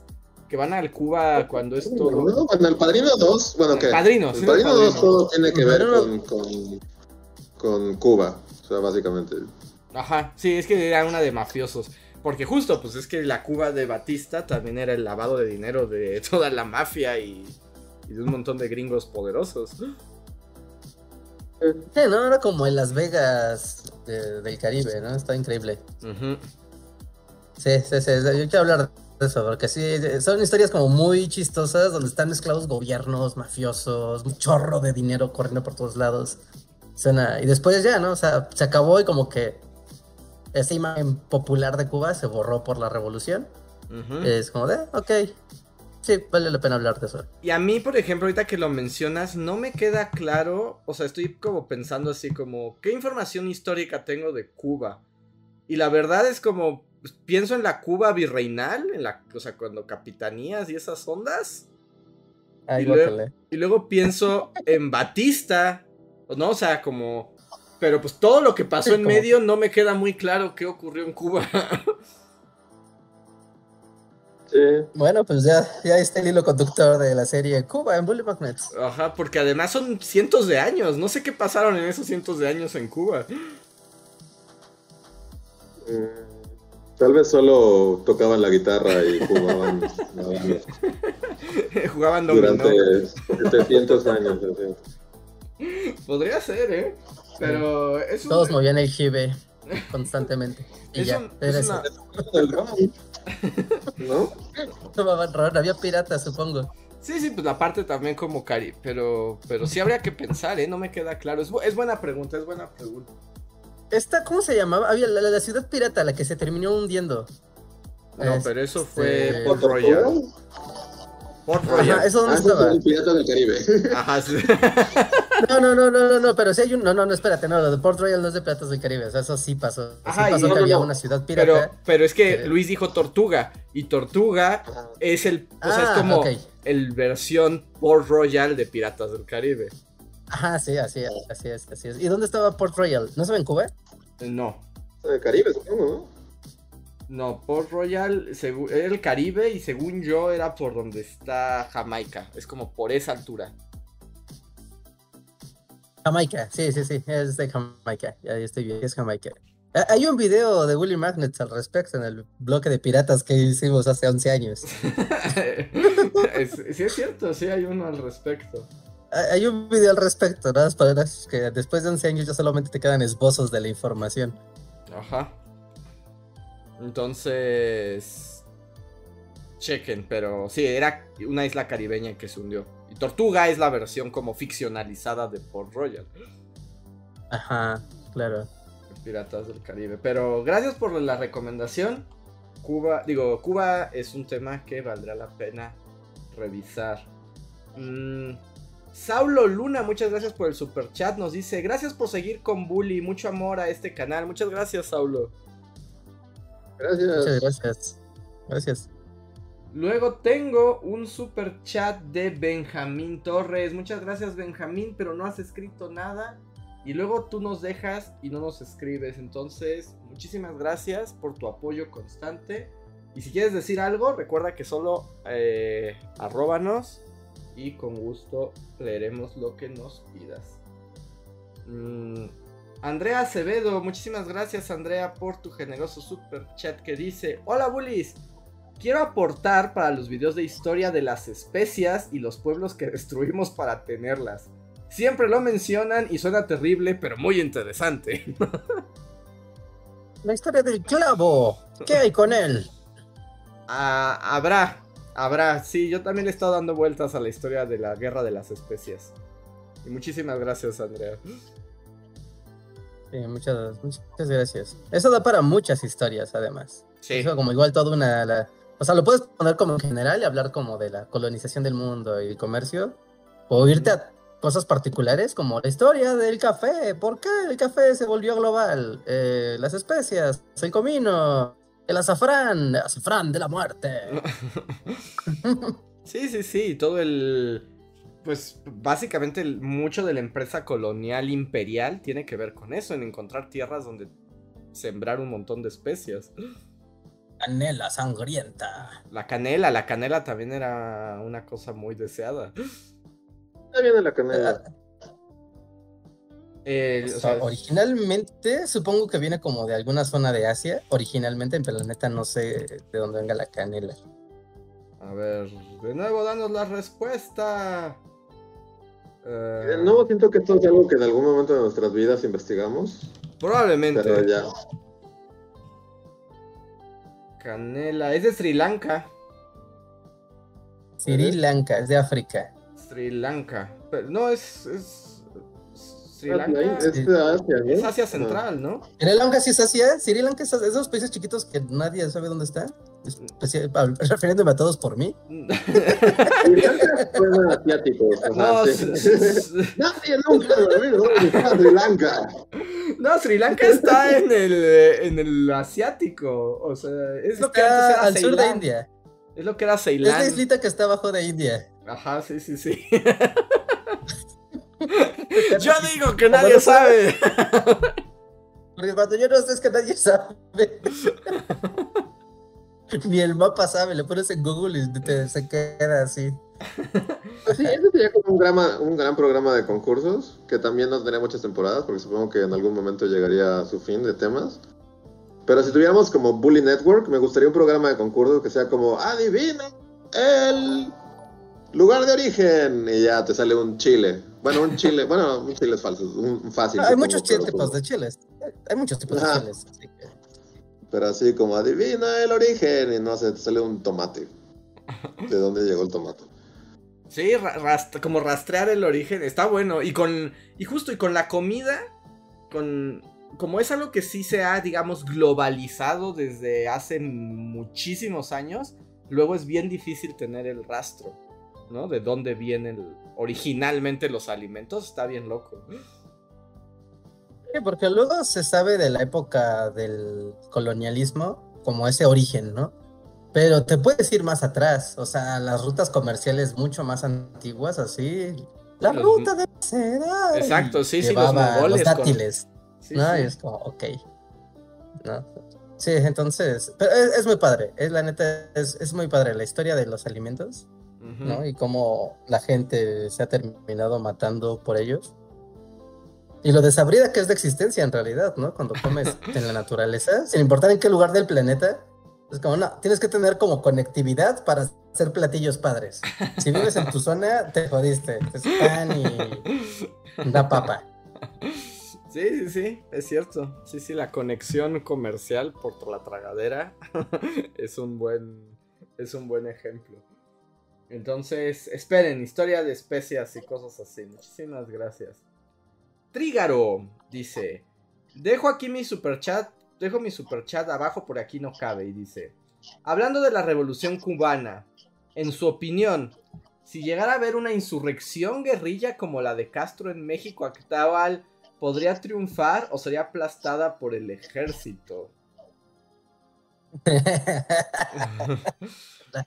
Pues es que no sé a quién te refieras, o sea, una insurrección como la de Castro en México no podría ocurrir. Pero tienes fuerzas de facto aquí que son más poderosas que el ejército. Ajá, sí, por eso me reí, ¿eh? ¿del ejército? ¿Elegiste el ejército para ser el punto de contención? ¡Wow! ¡Qué retro! Hija, no me gusta cómo está hablando hija. Reja está crujando la línea, la línea. A de- los Bully Magnets, no, no sé qué estás tratando de decir. No, no me gusta. Pero probablemente, si me, o sea, tal vez estoy diciendo, obviamente todo esto está en el terreno de la especulación y esto es completamente ficción, no tomen nada de esto como algo que se pueda saber.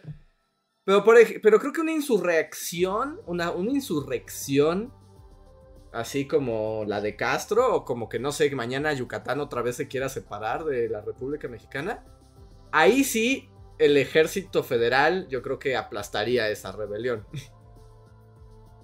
Pero es una condición específica. Pero bueno, tienes al crimen organizado, pero no opera como rebeliones, opera como otra cosa y es más poderosa que el control federal del ejército. O i- imagínense, digo, es que también es, es que utilizó como un ejemplo muy peculiar, ¿no? Porque sería una guerra que implicaría cambiar el orden ideológico, ¿no? O sea, no nada más es derrocar al gobierno, sino imponer un gobierno de, una, de un tipo completamente distinto, Sí. ¿no? No una independencia, ¿no? Por ejemplo, como este ejemplo que se que luego suena en redes de los estados del norte independizándose de los estados del centro y el sur. Ajá. ¿no? Y es como de, claro, los norteños se separan del país, y, pero no es una lucha ideológica, no es una lucha de independencia. Entonces podría funcionar de una manera distinta a una lucha, pues sí, ¿no? Como la de Cuba. Sí, o sea, bueno, o sea, te- ya aquí es donde nos ponemos de amargosos y, a- y matamos la fantasía con la historia. Pues es como de, no hay las condiciones este, culturales, ni políticas, ni económicas actual para que algo así ocurriera hoy. Entonces es difícil como marcar las, este, las posibilidades de quién ganaría en un enfrentamiento. Sí. Pero si, si es pura fantasía, digamos que sí. Por eso la gente no escucha nuestro podcast. Sí, sí, por La eso nadie es- quiere escucharnos. sí. Sí, esa es, es- la respuesta menos Sí. acorde. Aquí ya tendríamos que estar hablando de... O sea, imagínate que tuvieras... Si tuvieras que hacer así un deathmatch, así, un deathmatch de los estados de la República. ¿no? Y vas a enfrentar, por ejemplo, estados que hacen frontera entre sí, ¿no? Del, yendo de los que son frontera norte con su par del sur, Ajá. ¿no? Y por ejemplo, dirías, este, Tamaulipas versus mm, Veracruz, ¿no? Hace frontera con Veracruz, Sí. ¿no? Y es como de cámara, ¿quién gana? Pero tomando en cuenta que no existe un sistema federal y un gobierno No, nacional. no, no, no, no, no. Es, no, es Risk. Estás jugando Risk. Estás jugando Risk. O sea, pero entonces, ¿qué- Tamaulipas contra Veracruz, Andrés, ¿cuál gana? pero, pero entonces, ¿qué tomas en cuenta? O sea, la cantidad de población, los recursos financieros, o sea, ¿qué tomas en cuenta? O solamente es como, o sea, los veracruzanos te avientan así pescados y los tamaulipecos, no sé, cocodrilos. Porque, por ejemplo, si lo pones como poder económico, o sea, como quien tiene más billete, pues no sé, ¿no? Si dirías, creo que Veracruz le gana a Tamaulipas. Bueno, quién sabe. ¿Quién sabe? No, no sé, no, no creo que. Porque Tamaulipas tiene el poder de la frontera. Tiene el poder de la frontera, pero es- Veracruz tiene el puerto y es el puerto, uno de los puertos más importantes. Ya ves, y es como. Y aparte, es como- es, sí, es heroico, ha destruido piratas, Rejar. Ha luchado contra piratas y contra franceses. sí, sí, no, no tiene problemas en ser heroico nuevamente. O sea, ya, ya está hecha la idea. No, por moral, gana Veracruz, digo yo. Por puntos de historia y moralidad, gana Veracruz. y, Mira, si te vas a de junto y, y te vas Nuevo León versus San Luis Potosí. Que hacen Así, frontera. o sea, divididos como en nomás por fronteras. O sea, es cada estado contra Sí, sí, cada estado. Así, ¿quién sobrevive? Sí, sí, como si fuera Risk. O sea, tocan sus fronteras, se pueden pelear. That's it. De norte a sur. pero ¿quién pelea? O sea, ¿tiene que ser como la gente que vive en el estado? Eh, ¿O pueden sí, contratar o sea, mercenarios? claro, O, o Tamaulipas puede contratar mercenarios estadounidenses. Sí, a, a los. ¿Cómo se llama esta película? Que eran como todos los rucos. Ah, este, los Expendables. Sí, puede, ajá, este. Tijuana puede contratar a los Expendables porque entonces cambia la cosa. Sí, es que yo necesito las reglas claras de este risco. O sea, ¿qué estamos tomando en cuenta? Porque si no, nada más es como qué estado me gusta más que otro para darle la victoria, ¿no? Dentro, hacia- en su frontera no pueden recurrir a cosas externas a su frontera. Con las cosas que tienen dentro de su estado geográficamente, recursos naturales, ejército, infraestructura, población, dinero, ¿qué tanto podría ganarle uno al otro? Sí, sí, Sí, sí, o sea, pero entonces, con eso de la frontera, pues Veracruz, todo su chiste es que es un puerto. Si le quitas todo lo que puede tener por ser un puerto, o sea, o, o no cuenta, porque Sí, se cuenta, porque pues Veracruz al ser un puerto tiene un montón de mercancía ya ahí dentro de, su territorio. Ah, y Tijuana, por de- ser frontera con Estados Unidos, puede contratar a los Expendables, ¿no? Y aquí es donde otra vez eh, le quitamos lo aburrido y el señor de la tele nos gritonea porque no le damos respuestas. Pero, pero justo es este, o sea, si esto es una guerra, no nada más es cuántos soldados tiene, es todos los recursos que puede utilizar a su favor. Y va a haber política internacional y a lo mejor Veracruz voltea a ver y le dice a Chiapas y a Oaxaca, échenme la mano, pero a lo mejor Tamaulipas... Nuevo León mueve la... es la mano que mece la cuna. No, no sé, es más complejo. ¿Qué, qué complicado lo hacen. Pero yo, ya, yo ya estaría peleando, yo ya estaría en el round Chihuahua-Durango, pero ustedes siguen preguntándose las reglas. Pues es que la No, reina... claras las reglas, Reinhard, de este juego. O sea, ¿por qué Tijuana no podría contratar mercenarios así de la frontera? Y meterlos por un narcotúnel así. Ajá. Sí, esa es su carta, sí, su, su, su superpoder de clase es tener narcotúneles de ida y vuelta. Ajá, o por ejemplo, sí, o sea, y la carta de Veracruz es que es un puerto y puede abastecer de cosas y, y de cosas, pues sí, ¿no? Y ser infinitamente, o sea, tener armas de forma indefinida. Bueno, Tamaulipas está junto a Estados Unidos, así que también eso, hay problema. estados que tienen más acceso a armas que otros por su cercanía con Estados Unidos, o no sé si en tus reglas cuenta que, por ejemplo, los distintos grupos narcotraficantes se dividirían por estado o por las redes que tienen en torno a todo el no, territorio. están en torno a su estado. La, la- la regla es que esté, lo que esté dentro del estado, a lo que esté geográficamente dentro del estado cuenta. No, no, no. Igual tienes alianzas porque estás pegado a otro, lo que sea, pero la regla es lo que hay dentro del estado es lo que se ocupa para pelear con el otro estado. Es risk, es risk. ¿no? Si hay alianzas, cambia también las reglas del juego, ¿no? También. No quiero hacerlo más complicado ni... ni- Sí, o sea, porque si Claro, Tlaxcala, si Tlaxcala no se alía con nadie, o sea, Tlaxcala va a perder contra quien seas. Son tres. Bueno, Sí, son pues, tres es vatos, problema de sí. Tlaxcala. No, ese es problema de Tlaxcala, no de las reglas. Pero, pero eso, en una Pero entonces guerra. serían grandes bloques, ¿no? O sea, entonces al final, o sea, inmediatamente serían grandes bloques como el norte y todos los estados del norte y no sé. y- Es- eh, el chiste del, del bando es todos los estados frontera del norte, o sea, Baja California, Sonora, Chihuahua, Coahuila, Nuevo León, Tamaulipas, versus todo lo que hay abajo de ellos. Ese es, el bloque es, es eso. ¿No? Tienen el poder de pasar armas y a todos los expendables que quieran de la frontera, porque desde cualquier frontera los puedes pasar. Bueno, ves que también, ya, sé que, ya sé que estoy matando tu juego, Rejan. Pero, o sea, si quieres obtener armas, ya ocurrió, ¿no? O sea, en la Revolución Mexicana, los estados del norte obtenían sus armas de Estados Unidos. Pero los estados Ajá. del sur, como Veracruz, Carranza traía las armas de Europa. Porque el puerto le permitía Sí, es esas negociaciones. Entonces es mucho más complejo, es mucho más. Habría que pensar en muchos factores. Bajo, y además el hecho de que el federalismo por alguna razón ha desaparecido. Sí, bueno, tampoco joderías con Jalisco, ni con Michoacán, ni con Colima, que también son puertos hacia Asia. Imagínate todo lo que puedes traer de ahí. Sí, sí, sí. ¿Quién tiene, por ejemplo, quién tiene el trato con China actualmente? O sea, ¿quién tiene la comunicación directa con los chinos? Michoacán. Entonces, Michoacán sería como el, el mero Shido. y pero por- y ahí también tendría que ver, pero, pero cuando llega China, ¿por dónde llega? ¿Por los puertos? Porque entonces Michoacán depende de los estados aliados que le permitan esa ruta de, ruta de suplementos. No, pero sí, o sea, todos son sus aliados. O sea, de hecho, los, sus rivales al norte están muy lejos. De Michoacán a cualquiera de los fronterizos del norte, pues Michoacán está muy bien protegido. Veracruz sí tiene problemas, porque si cae Veracruz, el abasto de, de armas de Europa y del resto del, de- del, del Pacífico, no, del Atlántico, pues se va al demonio. Así que Veracruz es el verdadero, el verdadero débil aquí.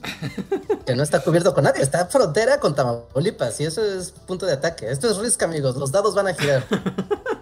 No sé, sin las reglas claras no sé a quién irle. Solo usa tu imaginación, carajo.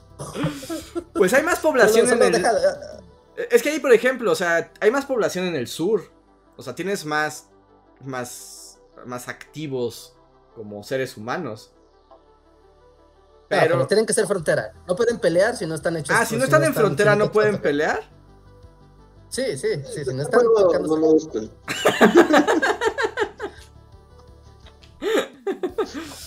No, porque ya lo hicieron extremadamente complicado, Luis. ¿Cómo te va a gustar si ahora es tan complicado?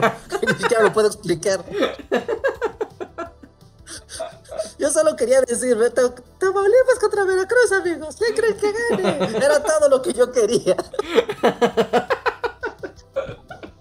Y si hubiéramos seguido tu juego, hubiera sido millones de visitas. Sí, yo voy a votar por Guerrero entonces. Pero Guerrero ni siquiera pelea con nadie, porque, o sea, hasta que los demás estados avancen y dominen. Pero sea, eso es lo que ya no entiendo. O sea, ¿es un match uno a uno o es Estados del Norte contra Estados del Sur? ¿Y dónde Estados pones del la norte línea? Contra Estados del sur. A ver, abran un mapa de México. Reja, tienes que detener este juego. Ya, no, tu juego. Estados del norte contra estados del sur. Solamente se puede pelear uno contra uno contra un estado con el que hagas frontera física. That's it, es muy sencillo. Pues entonces tú más bien di quiénes son los match, porque entonces, o sea. Mira, o sea, en este match voy de la parte fácil a la difícil. Mira, Baja California del norte podría pelear contra Baja California del sur, Entonces, ¿no? pero entonces, pero son norteños. No, porque es los que están. Gente, no me están poniendo atención. Son los estados que hacen frontera en el norte con Estados Unidos contra todos los del sur. Baja California del norte hace frontera con Estados Unidos. Baja California del sur es su enemigo natural desde ahora. Fin. Ok. Así de sim- simple. Baja California del Norte Sonora. pierde. No, no, Baja California del, del- digo, del Sur pierde. No tiene nada. Solo están ahí con sus desiertos. Sí, mueren. Así, pum, listo, perdieron. Sonora pelearía contra Sinaloa. Ahí está más difícil. Yo creo que Sinaloa gana. Sinaloa. Creo Sinaloa. que lo menos, ¿no? Sinaloa. Win, ¿no? Yo también creo que Sinaloa ganaría. Después seguiría Chihuahua contra Durango. Yo creo que Chihuahua le ganaría a Durango sin problema porque no hay nada en Durango, pues es más grande Sí. también. Sí. ¿no? Después seguiría Coahuila contra Zacatecas y seguramente Zacatecas caería así en un 2 por 3 contra Coahuila. Yo no ¿Crees en tu tierra? ¿No crees en tu tierra? Sí. No, porque aquí tampoco no hay nada. No, no, aquí no hay nada. O sea, es contra Coahuila que tiene ciudades fronterizas y pasos y carros chocolate. Imagínate toda una ronda de Mad Max de gente con carros griegos usados. ¿No? ¿Cómo peleas contra eso en el desierto? Ok, ok. Está bien, gana Coahuila. Nuevo León contra San Luis Potosí. Ese es, creo que es un buen duelo, pero ¿no? que gana. Creo que Nuevo León, que es uno de estos no, Bueno, no quiero como volver a, que este juego es injugable y así. pero entonces sí caemos en lo que dijo Andrés en un principio, ¿no? Que, o sea, estamos jugando en base a estereotipos y cosas así como de Nuevo León les van a montar carne asada. Porque en realidad a lo mejor si te pones a investigar, en Coahuila hay incluso menos cosas que en Zacatecas en cuanto a gente y recursos. Continuo a Reinhardt, perdón. Yo estoy de acuerdo con Luis, pero seguiremos el juego de Reinhardt. Me retiro. Aquí se acaba el juego, amigo. No a jugar nada. Así de Oaxaca va a aventar mole a la frontera. Te arrojó mole a los ojos y te dejó ciego por dos turnos. Sí, sí, sí, ya sé, ya sé, pero es que no, no podemos jugar así, Reja, por eso no somos populares. Dios, yo te me gustaría ver el chat, a ver qué están diciendo. Estar hecho. Pues el chat. Una locura. Dice que eh, no, no, están. El chat está confundido. no sabe qué juego seguir. ok, ok, ok. Dejémoslo, dejémoslo aquí. ok. Voy con. Mim, muchas gracias Mim por el super chat que nos dejas, pero solo veo que pones jajaja y no sé si quieres decir algo en particular Mim. Si es así, dinos porque no, no veo que haya un, como una manifestación muy clara de que algo que nos quieras decir. Arróbanos por favor para que lo podamos detectar. Muchas gracias Mim. Mm. Sergio Juárez dice, Bullies, este año estuve leyendo mucho a Borges y me pareció impresionante por la relación que encuentro entre sus cuentos y la teoría de la computación y las matemáticas. ¿A ustedes les gusta Borges? Sí. Borges es un gran círculo de ignorancia en mi cerebro, la verdad, debo de ser sincero. A mí sí me gusta mucho Borges. Era un viejo payaso, pero a mí sí me gusta mucho Borges. ¿Sí era un viejo payaso? De hecho. Pues era un viejo sabelo todo, ciego, que sabía absolutamente todo. Entonces, naturalmente era un poco. No payaso en el sentido odioso, sino justo era como el gordo inmundo perfecto. Es como arrogante, ¿no? Pues sí, es como sé todo. Y, sí sabía todo. Y es como, ay, ese señor sabe todo. Pero yo soy. a, mí, a mí me gusta mucho lo de Borges.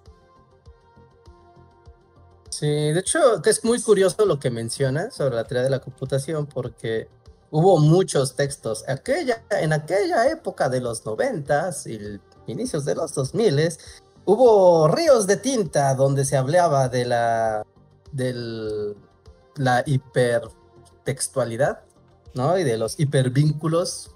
Eh, y para darlos a entender, porque aunque hoy es muy obvio entender que es un hipervínculo, o sea, te picas y te lleva al lugar que te refiere a una palabra concepto, ¿no? Antes era como difícil de entender como la, magnitud de que eso existiera. Y para hacerlo se utilizaba mucho a Borges como un recurso literario que permitía el entendimiento de ese concepto. Así que no, no es raro y no es gratuito. Pues lo que pasa es que Borges es metaficción. O sea, son ficciones adentro de ficciones. Ya eso juega todo el tiempo. A que no sepas que es. un hipervínculo. Como un hipervínculo. Ajá, es como una historia que te lleva a otra historia, que te lleva a otra historia, que te lleva a otra historia. nunca hubiera. O sea, sí, sí tiene sentido. No, no, no creí nunca decir porque era un hipervínculo. Pero sí, o sea, la, la metaficción es eso. Es historias dentro de historias, dentro de historias, dentro de historias.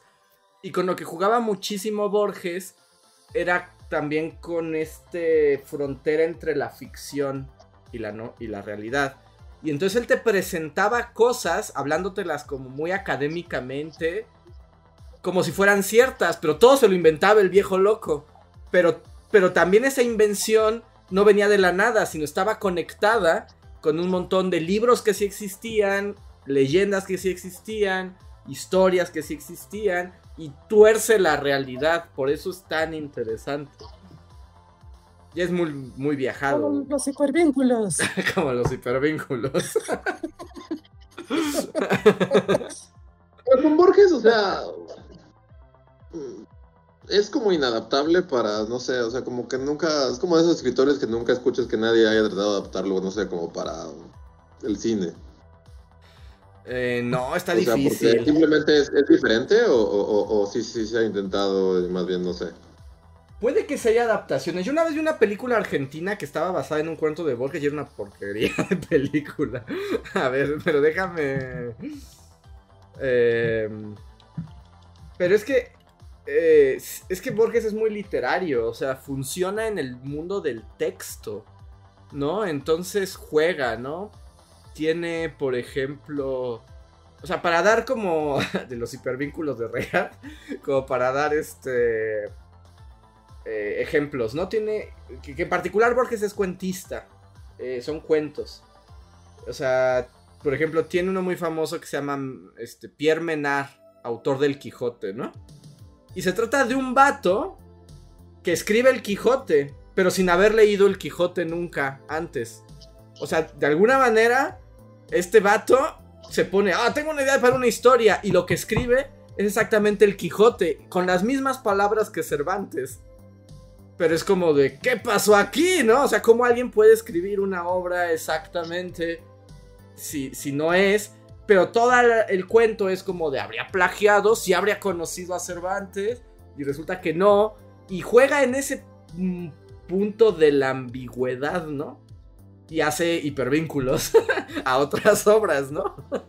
De hecho, su, su obra máxima de hipervínculos y que te va a remitir a la ciencia de la computación, que obviamente eh, pasa por la lógica de cómo se estructuran las ideas y se organiza la información, ¿no? No es que en realidad tenga una, una relación directa, ¿no? Pero es su cuento de El Aleph, o el Aleph, Ah. le- el Aleph, ¿no? El Ale. No, sí, ese es sí, como, sí. que de hecho es de sus obras más, es que se escribe Aleph, PH, Aleph, Ajá. pero bueno, se dice Aleph, ¿no? Ese es como un excelente ejemplo de esto porque es como la misma idea de estar refiriendo a muchas obras, a mucho, sí, como a mucha bibliografía y obras. Pues más o menos, ¿no? la construcción. Según yo viene de otro, porque en el cuento del Aleph, y es un cuento también muy padre, se trata de un vato que luego a veces no sabes si es Borges o no, que llega a una casa de visita y, y resulta que en el sótano de la casa, abajo de la escalera, hay un Aleph. Y el Aleph es, el punto, es un punto en el universo donde converge todo el universo. Todo, todo, así todo. Entonces, si te Como asomas... internet. Como int- entonces, si te asomas ahí, puedes ver todo el tiempo y el espacio simultáneamente en un solo punto. Y describe esa sensación. A mí siempre, bueno, ya en una referencia muy pop y que seguro a Borges no le gustaría, es como cuando en esa película de la calavera de cristal de Indiana Jones, que Blanchett mira el infinito y se le derrite el cerebro. Es eso. Es acá, sí, Borges le hubiera dado un embole. así, así. Ya volviste a matar a Borges. O sea, ex- explotas en el éter como Kate Blanchett, nazi, Pues, comunista. Pues aquí no explota, pero sí como que se fun- te fundes con el todo. Y nunca queda claro para empezar qué hace eso abajo de una escalera, ¿no? En una casa cualquiera en Argentina. Pero no importa, porque ahí converge el mundo y puedes ver todo desde un solo espacio, como el internet. El internet, ajá. Solo que es una cosa. O tiene otro que tiene que ver más con la cuestión bibliográfica que dice Reinhardt, que se llama Tlon Ugbar Orbis Terius. Y ese está bien padre porque literalmente es como Borges contando que en la biblioteca hay unos libros. Y además empieza a hablar de una biblioteca que sí existe, con autores que sí existe, con un coleccionista de libros que sí existe, que encuentra estos libros que así se llaman. Son como enciclopedias, Tlon, Ugbar, Orbis, Terius. Pero resulta que el contenido de estos libros cuenta, son enciclopedias sobre un mundo que, que no es nuestro mundo. es como una dimensión alternativa. Y estos libros tienen referencias bibliográficas a cosas que sí existen en nuestro mundo, pero describen un universo y unas culturas que no son las nuestras. Y es como de raro, todo es raro, pero al mismo tiempo está escrito como un ensayo académico bibliográfico. Es muy consistente. Ajá. Ajá, y, y, Borges todo el tiempo te está engañando. Es un viejo troll, todo el tiempo te está engañando para ver si sabes si habla en serio o no habla en serio. Pero nunca habla en serio. Bueno, o sea, sí habla en serio, pero siempre está haciendo ficciones. Y la neta está muy chida. Sí, sí, sí, la neta Borges. Sí, la neta, eso es algo único. Es algo único. Y eh, haciendo el puente con la computación, si te interesa mucho el mundo de la computación y el Aleph y Borges, hay un libro que condensa todo esto, pero es un libro de educación. Es, es un libro educativo, uh -huh. ¿no? Que se llama Viviendo en el Aleph. ¿no? Uh -huh. Que es justamente sobre una explicación de la sociedad de la información. Y, o sea, pero es un libro viejo, es un libro como del 2005 o 6. Ya es, es, y es como una especie de, de, interpretación de cómo este montón de información, referencias, posibilidades infinitas de lo ficticio y también de lo real, que es este Internet que se estaba formando, y las posibilidades que llegaría a poder, podría llegar a tener en el futuro. Entonces leerlo ahorita debe ser un mindfuck muy loco. ¿No? Búsquenlo. Sí, de hecho, seguramente lo encuentran por ahí, guiño, guiño, muy fácil. Se llama Viviendo en el Aleph. En el Aleph, de Raúl Trejo del Ebre. Raúl Trejo del Abre. Del Abre, ya vi. Uh -huh. ¿No? Está padre, está muy ligero de leer ese libro y junta como todo este concepto de, de computación, pero basa todo el desarrollo de las ideas de la computación con las ideas de Borges, ¿no? Cómo estructura él. Y, y por, ya. Y por ejemplo, eh, obviamente Borges como tal, pues no, no, no, está pensando en computadoras, pero sí no, no, mucho. Nada, nada. Pero sí mucho en matemáticas, ¿no? Le gustaban las matemáticas y las integra. Hay otro cuento que se llama La Lotería de Babilonia. Y está padre, o sea, él habla que en Babilonia, y también te lo cuenta como si fuera historia, eh, como que la gente descubrió que el mejor sistema para la equidad, digamos, de la civilización, es que cada determinado tiempo haya una lotería, ¿no? Y entonces tú vas, todo, toda la pueblo de Babilonia se forma y entonces así sacas casi como una bolita y esa bolita determina qué rol social vas a tener durante esos años. Entonces puede tocarte rey, rey de Babilonia, o te puede tocar esclavo, o te puede tocar lo que sea. Y cada determinado tiempo cambia. Pero entonces todo el cuento se trata de cuáles son las probabilidades estadísticas para, digamos, ganarle a la lotería. Y todo el cuento es un cuento sobre estadística. Entonces estaba bien loco también en el mundo. O sea, sí le metía las matemáticas bien raras. Y. Eso sería chido en la vida real. Estaría padre, ¿no? Así como, pues ya. Y unos son ricos, pobres. Y cada. No me acuerdo cuándo es, pero hace cuenta que cada tres años todo el mundo cambia como de sombrero. ¿Sí? Sí, sí, sí. O sea, pero ¿y si ya. O sea. Eras el mejor panadero del mundo, ¿no importa? No, no importa. Tienes que cambiar ya lo que te toque. Ok. Porque bajo la idea de que el azar es más justo, ¿no? Y tiene muchos cuentos de mil cosas. También muy recomendable. Y la ventaja, como son cuentos, casi todos son cuentos muy cortos, eh, es un buen... O sea, es, es de acceso fácil, digamos. Entonces, Borges, ¿qué hay, qué hay con él? Léanlo. Sí, sí, sí. Ahí está. Entonces, no fue coincidencia tu comentario ni tu observación. Qué perspicaz. Sí, así es. A ver. Dicen que este podcast se llame Borges inventó el Isekai.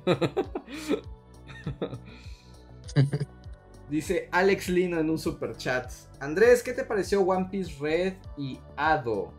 No he visto One Piece Red. No la he visto. Y Ado, no sé de qué estamos hablando.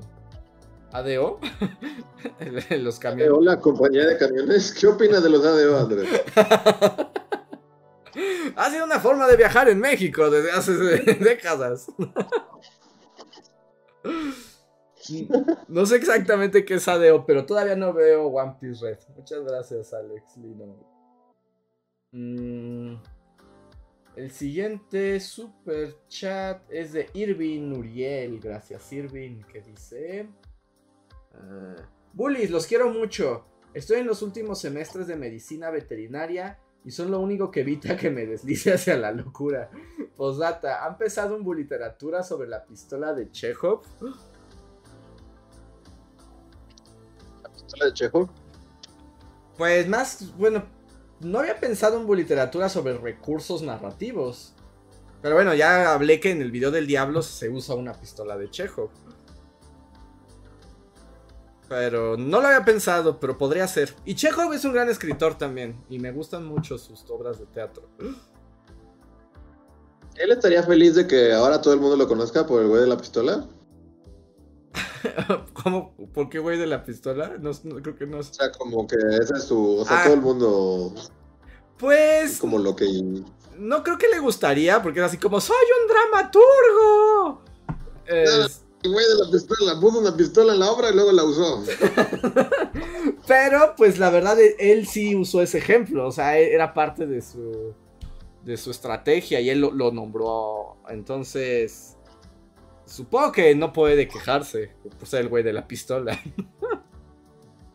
Alguien debería, así como. En algún cómic o algo así, no sé, como luego, no sé, como está la espada de. No, la lanza de ¿Cómo se llama? ¿La de Hellboy? Ah, no. Ajá. Como esas cosas que son como ya recursos narrativos, como si como la, lanza de Longinus. O sea, tener justo un cómic en el que haya una físicamente una pistola, de, Chejo. y que realmente, no se use en todo el cuento, así que en todo el cómic nunca la usen. Ajá. Así estén cercanos de usarla, pero alguien los patee y salga volando y no puedan usarla. Estaría padre. Y que encima la pistola de Che. Sí, sí, sí, me gusta. Lo veo pasando así como en la. Como la liga de. Como caballeros extraordinarios. ándale. Ajá, sí, así. Es algo que. Alan Moore haría eso, sí, sin duda. A ver. Pero, ¿Por qué estamos hablando de Chekhov? ¿Alguien mandó un superchat de Chekhov? Sí, sí, nos preguntó que, qué que si haríamos un video al respecto. Pues sí, o sea, podría ser. No sé si de la pistola de Chekhov, pero Chekhov también está bien padre. Sí. A ver. Jorge Reza, muchas gracias, dice. Pregunta para Reinhardt. ¿Qué recomiendas comer en Zacatecas, la ciudad, Reinhardt? Busca algún restaurante, algún restaurante bonito que venda asado de novia. Es lo que necesitas comer. Asado de novia. ¿Asado de novia? Lo mejor. Asado de novia. La novia, literal, van a una boda, matan a la novia y la Yo también pensé en eso. ¿Son novias cocinadas, Reja? No, así un montón de cazadores así con su mira fuera de una iglesia, así como ya se casaron oficialmente. ¡Mátala! No, no, dispararle antes de que, se, de que tomen los votos, ¿no? Así, porque si no ya sería un asado de casada. Ajá, de esposa, sí no, no, de hecho es uno de esos asuntos semánticos que cambia todo porque es como el asado para novia, ¿no? Pero es asado de novia. No porque justo se hace para las bodas. Bueno, tradicionalmente, ¿no? Se hace para más cosas, pero es para fiestas grandes. Y es un asado que es muy rico porque aunque está hecho de chiles, es muy dulce. Y lleva, lleva mucha carne, lleva carne de puerco. Y es un manjar, neta. Y yo creo que sí es el platillo tradicional como más. Pero ¿cómo se ve? O sea... Peculiar. No me lo imagino. Haz de cuenta que es un adobo, o sea, haz de cuenta que es adobo, ¿no? Como carne de puerco picada, Ajá. ¿no? Eh, acompañada con arroz, ¿no? Y tiene este ah, adobo. Sí, ya lo veo. ¿no? Sí, es un adobo y dices que es muy dulce. Pero es muy dulce. Es muy dulce y se hace con chiles que crecen, los chiles tradicionales que crecen aquí en el estado, ¿no? Y, y, sí, es un sabor muy peculiar, ¿no? no yo no he visto ese, ese platillo en otros lados de, de, México. Así que. Eh, eh, ese, ese sabor no lo consigues en otro lado. No. No, no hay como el, ah, mira, este, enchiladas, Querétaro. las del DF, pero pues, se llaman de Querétaro. Ajá. No, o sea, no, es, algo como que, es como algo que, que, sí es muy único de aquí. Creo, creo, que me iría por ese, como algo muy, muy, muy peculiar. Busca asado de novia, no va a ser tan fácil de encontrar. Ya, ya, ya lo busqué y, y ya busqué imágenes y sí se ve como la cosa más deliciosa del mundo. Sí, se ve rico. ¿no? Sí, es como de, que se hace la gente todos los fines de semana porque qué cosa más rica. Es que yo el, el adobo, en general, yo solo veo adobo y mi cerebro así se derrite. es que son muy buenos, sí. No sé, si un día vienen a Zacatecas, los invito a comer a un lugar que hacen un asado de novia bien chido. Se llevan los Y-. Sí, sí, sí. Delicioso. Y aparte te atiende un mayordomo mal encarado. ¿Sí? ¿Alfred? Es, es que es como para la gente estirada de acá, Ujú. ese lugar. Entonces, pues, ya sabes, como Hacienda del Cobre. o- Creo que hasta se llama Hacienda del Cobre el lugar, ¿no? Es Hacienda algo. Y llegas y es como para la gente acá, ¿no? De Zacatecas. Y pues te atienden acá, los unos mayordomos, pero los mayordomos pues son ya señores grandes, Ah, de, con modales refinados y colonialistas. Y, sí, como si fuera la época de la colonia. Ajá, como hacendados malos.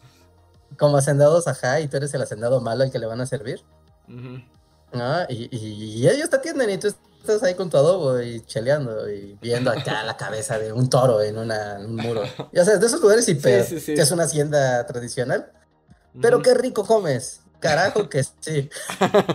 suena bien, suena bien. Asado de novia, sí, ya se me antojó. Muy bien. Siguiente super chat es de Sergio Juárez que dice, dato, el tamaño de los diferentes infinitos se denota con la letra Aleph. Además, el hecho de que el cuento se llame igual que el libro, en teoría de conjuntos, crea una paradoja. Mejor cuento del mundo. Todos infinitos, todos infinitos. ¡ah! Aunque el Aleph no se publicó en ficciones, o sea, el- no se llama el, el cuento. El cuento y el libro se llaman igual. Bueno, voy a investigar eso. No El Aleph es, la es una, eh, el Aleph es una compilación de cuentos, ¿no? No, no es un cuento. No, es un cuento. El cuento, cuentos. el cuento es el Aleph. Es el que te digo donde Pero- está el todo adentro del, de la casa. Ajá, o sea, pero el libro, ajá, pero como, como dice el superchat, o sea, el- está el libro del Aleph, que es una compilación de cuentos, con un montón de cuentos, y entre ellos está el cuento del Aleph. Ajá, ahí adentro está el Aleph. Sí, sí, sí. Nada más ese era mi. O sea, era, era si, si el libro se llamaba así o estaba en otra antología. Pero sí, está en uno que se llama el Aleph. Ajá. A ver, Néstor García dice: Para spoiler de Cyberpunk, saludos desde Texas. Saludos hasta allá. ¿Y qué te digo, Néstor? Ya nadie continuó viendo Cyberpunk. Me encantó el capítulo que vi. en inglés. Sí, sí. Este. Danos tiempo, sí, ok. Que. Sí, da tiempo, da Sí, tiempo, yo quiero verla. Yo, yo- yo Sí, yo quiero también, verla. yo también un- quiero verla, sí, es yo un- también, sí, yo también quiero verla, solamente no, no sucede, pero, pero sí quiero verla. Pero muchísimas gracias por el super chat y saludos a la bella Texas. y así como pensé en Santana, no es tan bella. Pensaste en Arenita. Ajá, en de Bob arenita. Esponja. NL Het- Hetfield nos dice, Bullies, ya que entré a la inteligencia artificial de Reinhardt, ¿cuáles son sus opiniones en general de las imágenes artificiales? Ah, esto, qué bueno que lo menciona. Hatefield es la persona que hizo a Reinhardt, eh, a Reinhardt inteligencia artificial y da miedo. Lo podemos mostrar. Sí. Ah, no, pero ninguno de ustedes puede acceder, ¿verdad? Ahorita. Este, yo estoy, o sea, sí, de hecho yo estoy en, sí, sí, sí, yo estoy en el Discord. Sí, yo ¿Tú sí puedo puedes compartir la pantalla. la pantalla para que la gente vea qué pasa cuando alimentas a una inteligencia artificial con la cara de Reinhardt y luego le dices, dame arte de Reinhardt. Ajá, sí, sí, sí, es como, wow, yo nunca había sido tan guapo. A mí lo que me sorprende, Pero- y bueno, relacionado con la pregunta de qué pensamos de las imágenes artificiales, como que con, cuando se puso de moda esto como del DAL-I y era como, ah, qué chistosas las imágenes. Pero a mí ya Reinhardt arte ya me asusta más. A ¿Sí? ver, las vas a ver en un A ver. momento, Luis. Se está viendo nuestro Discord No. con estas carotas, ¿verdad? Sí, pero ya apareció la transmisión, déjame le doy permiso para que se pueda ver. Ok, a ver. Ahí estamos viendo tu Discord. Ahí. ¿Ya se ve? Ajá, sí, sí, sí. Ahí se está viendo el Ya, feed de. Discord. Ah, ¿dónde estaba? Estaba en Bully. Nada más que si puedes no compartir con sonido porque se escucha mi voz de rebote. Ah, ok, espera.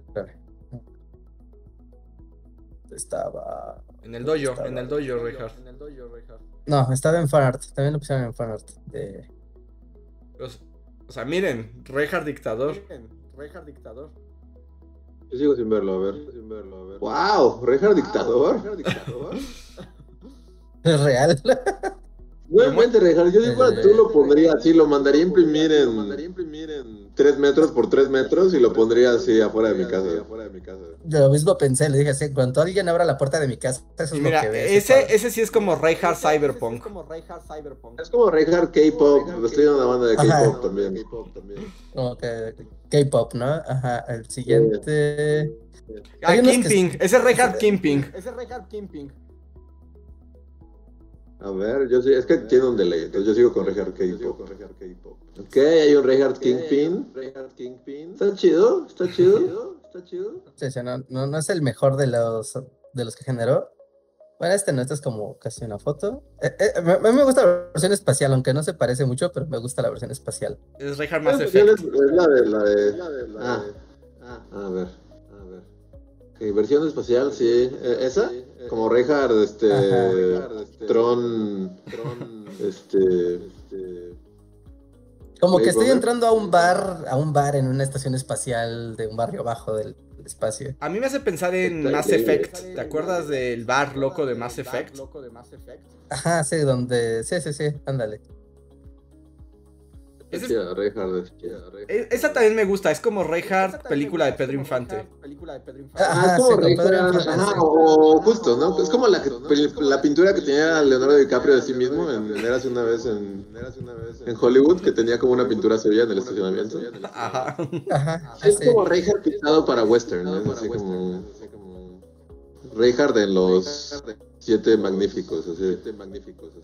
De esta última yo soy muy fan. Wow. wow. Esa, ¿cómo diría? Wow, a ver, güey. O, Reinhardt Guerrero Inca. Ajá, es como Atahualpa Reinhardt. Ajá, y como también como de, de, carta de Magic, ¿no? Un poco. Ajá, como de carta de Magic. Reinhardt Atahualpa también está chido. También está chido. Sí, sí, sí, sí, sí. Está, Pero está, está bueno. O sea, tú pones cara de reja y así botón random y la máquina seleccionó en, en los contextos en los que te quiso poner. No, no, no. Esta, bueno, o sea, sí, la máquina eligió en qué contextos lo iba a hacer, pero tú le, tú le alimentas, ¿no? Dices, a ver, con base en estas 8 fotos, 10 fotos, 15 fotos, ¿no? De hecho, Nightmare lo que hizo es que entró a mi Instagram y tomó como las fotos que tengo en mi Instagram, ¿no? De mis retratos. Y con eso alimentó a la inteligencia artificial y le dijo, a ver, haz tu magia, máquina. Eh, y eso está interesante, porque bueno, eh, yo le pregunté ahí me dijo cuál era el programa Hatefield para hacer eso. Y se ve que sí hay que programarle, ¿no? O sea, tú alimentaste a la inteligencia artificial, fue como de toma esto y toma el alma de Reinhardt, ¿no? Es lo que entiendo. O sea, pero sí es un proceso como más complejo todavía así como alimentó de las fotos de Reinhardt, supongo que también alimentó con fotos de la Revolución y con eso no lo sé. Western o, con o, la compu solista ya sabe todas esas cosas y es así como de ah es Reinhardt en onda cyberpunk, ¿no? O ah, es Reinhardt en o también lo nutrió su biblioteca con un montón de imágenes cyberpunk así de pues no lo sé, hay que nos cuenten, que, no, pues que nos cuente Hetfield cómo le hizo. Dice que no fue difícil. Mira, aquí estoy yo dando una conferencia TED. Super siniestra. Ah, espera, es que dejé de compartir porque es muy molesto la reverberación del audio. Deja, déjala, vuelvo a mostrar. Ahí, Reinhardt. Yo, bueno, bueno, en lo que Reja la pone. Y ya es muy tarde como para ahondar en este tema y en esta pregunta. Ah, sí, mira, Reinhardt malvado, pero... Pues podría ser también como Reinhardt en comercial japonés, ¿no? Siento que estás anunciando como algún, como algún yogurt azul o algo así que venderían en Japón. Sí, sí, sí. Está, está, de locos. O sea, métanse al Discord. en el Discord del dojo de Reinhardt, Nightmare puso todas las que se generaron. ¿No? Todas, todas. En, si están en el Discord de Bully Magnets, ahí se salió una selección. No nada más, pero todo el pack está en, el Nos dice Headfield nos dice que la inteligencia artificial ya tiene algunos conceptos aprendidos de base y por eso genera este tipo de imágenes. O sea, él, no le dijo cyberpunk y viejo este, más bien ya eso lo hizo la, la inteligencia. No sé, a mí, o sea, de nuevo es muy tarde y no quiero así como ahondar en ese tema para otro podcast totalmente distinto.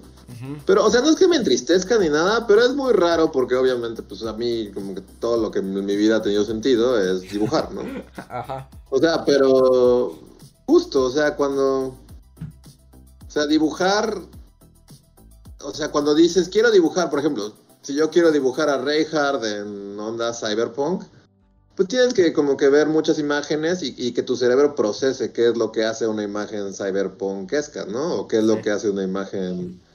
No sé, o sea, es como algo que yo tenía desde pues, muy chiquito, o sea, porque dibujas y así, pero, o sea, por ejemplo, o sea, yo creo que estaba en sexto de primaria y dibujé a mi hermano en estilo Simpsons, pero justo como hacer un, conscientemente, así decir, ¿qué hace un Simpson un Simpson? O sea, como interiorizar eso y hacerlo como, o sea, es algo muy como que yo pensaba que era muy complejo, pero al parecer es así como de, no, tu teléfono lo puedo hacer en No, no, o sea, es algo muy complejo lo que sí, pasa. Es algo muy complejo. sí, sí, es muy complejo. Pero justo, bueno, y ahorita como que llevo días así de que estoy dibujando algo así como en un estilo de caricatura, pero como muy específico. Y hasta tengo, bueno, o sea, no es algo que yo haga, ¿no? O sea, es algo que todo el mundo que dibuja, o sea, como que justo estas páginas de... ¿Cuál es, cuál es la que puede hacer tu carpeta de imágenes? Así como de... Como DeviantArt. Ah, se me fue el nombre. DeviantArt. No, no DeviantArt. Este, una la que es como para tener referencias visuales, así como... Mm, Pinterest. Pix. Pinterest, ajá. O sea, es como tus carpetas Pinterest, ¿no? De cosas que es así como de no sé, cómo este artista hace este tipo de paisajes o qué colores utilizan en esta caricatura o en esta película o así. Y te puedes volver loco así y es como lo que absorbe tu día, así de estar 10.000 horas dándole vuelta en qué paleta de colores quieres que se vea lo que te estás imaginando. Y luego ves que, que una computadora simplemente le dice así de quiero que poner a cookies en una novela cyberpunk en estilo anime. Y le das clic y lo hace. Y así como. O sea, qué padre, pero también es como raro. Creo que. Yo utilizando otras páginas que también generan esas cosas o compilan ya resultados de. Sí, pues, resultados que han hecho inteligencias artificiales. Eh, como que sirven bien de como, como Pinterest, o sea, como referencias de, oye, ¿cómo se vería eh, Comisan en la Revolución Mexicana, pero en el estilo de caricatura del Chavo del Ocho? ¿No? Y te lo hace, ¿no? es como, pues, más o menos creo que se vería así. Pero no te puede generar la obra, ¿no? O sea, como el conjunto de la obra o algo específico de, de cómo quieres componer la obra.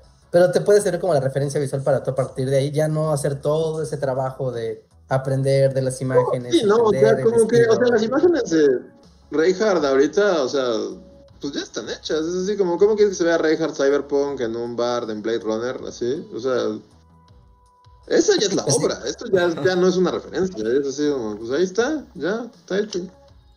No, pero a partir de ahí te podrías decir, bueno, ya puedo hacer como el, un cómic, digamos, o una serie de imágenes en función de esta, porque no le puedes decir a la inteligencia artificial como de, bueno, y ahora quiero que haya un plano donde se ve que sale por una puerta hacia un bar, ¿no? Y que el bar tenga esta Pero dale dos años y ya. Sí, hay... Nos vamos a ser maestros de describir cosas, ¿no? Y no de hacerlas. Sí, porque un poco... No, como que en cierta manera, bueno, no, bueno, o sea, obviamente no está chafa y tiene su chiste programar a una máquina para que lo haga. Pero justo, ¿no? O sea, como que si siguen las cosas, ya no vas a tener que hacer nada. O sea, así como que solo le vas a describir así de, a una computadora. Quiero esto y ya va a estar hecho así. O sea, sí, o sea, parece que sí, pero pues hay limitantes. O sea, quién sabe ya cuando tengamos Skynet artista, quién sabe qué ocurra, ¿no?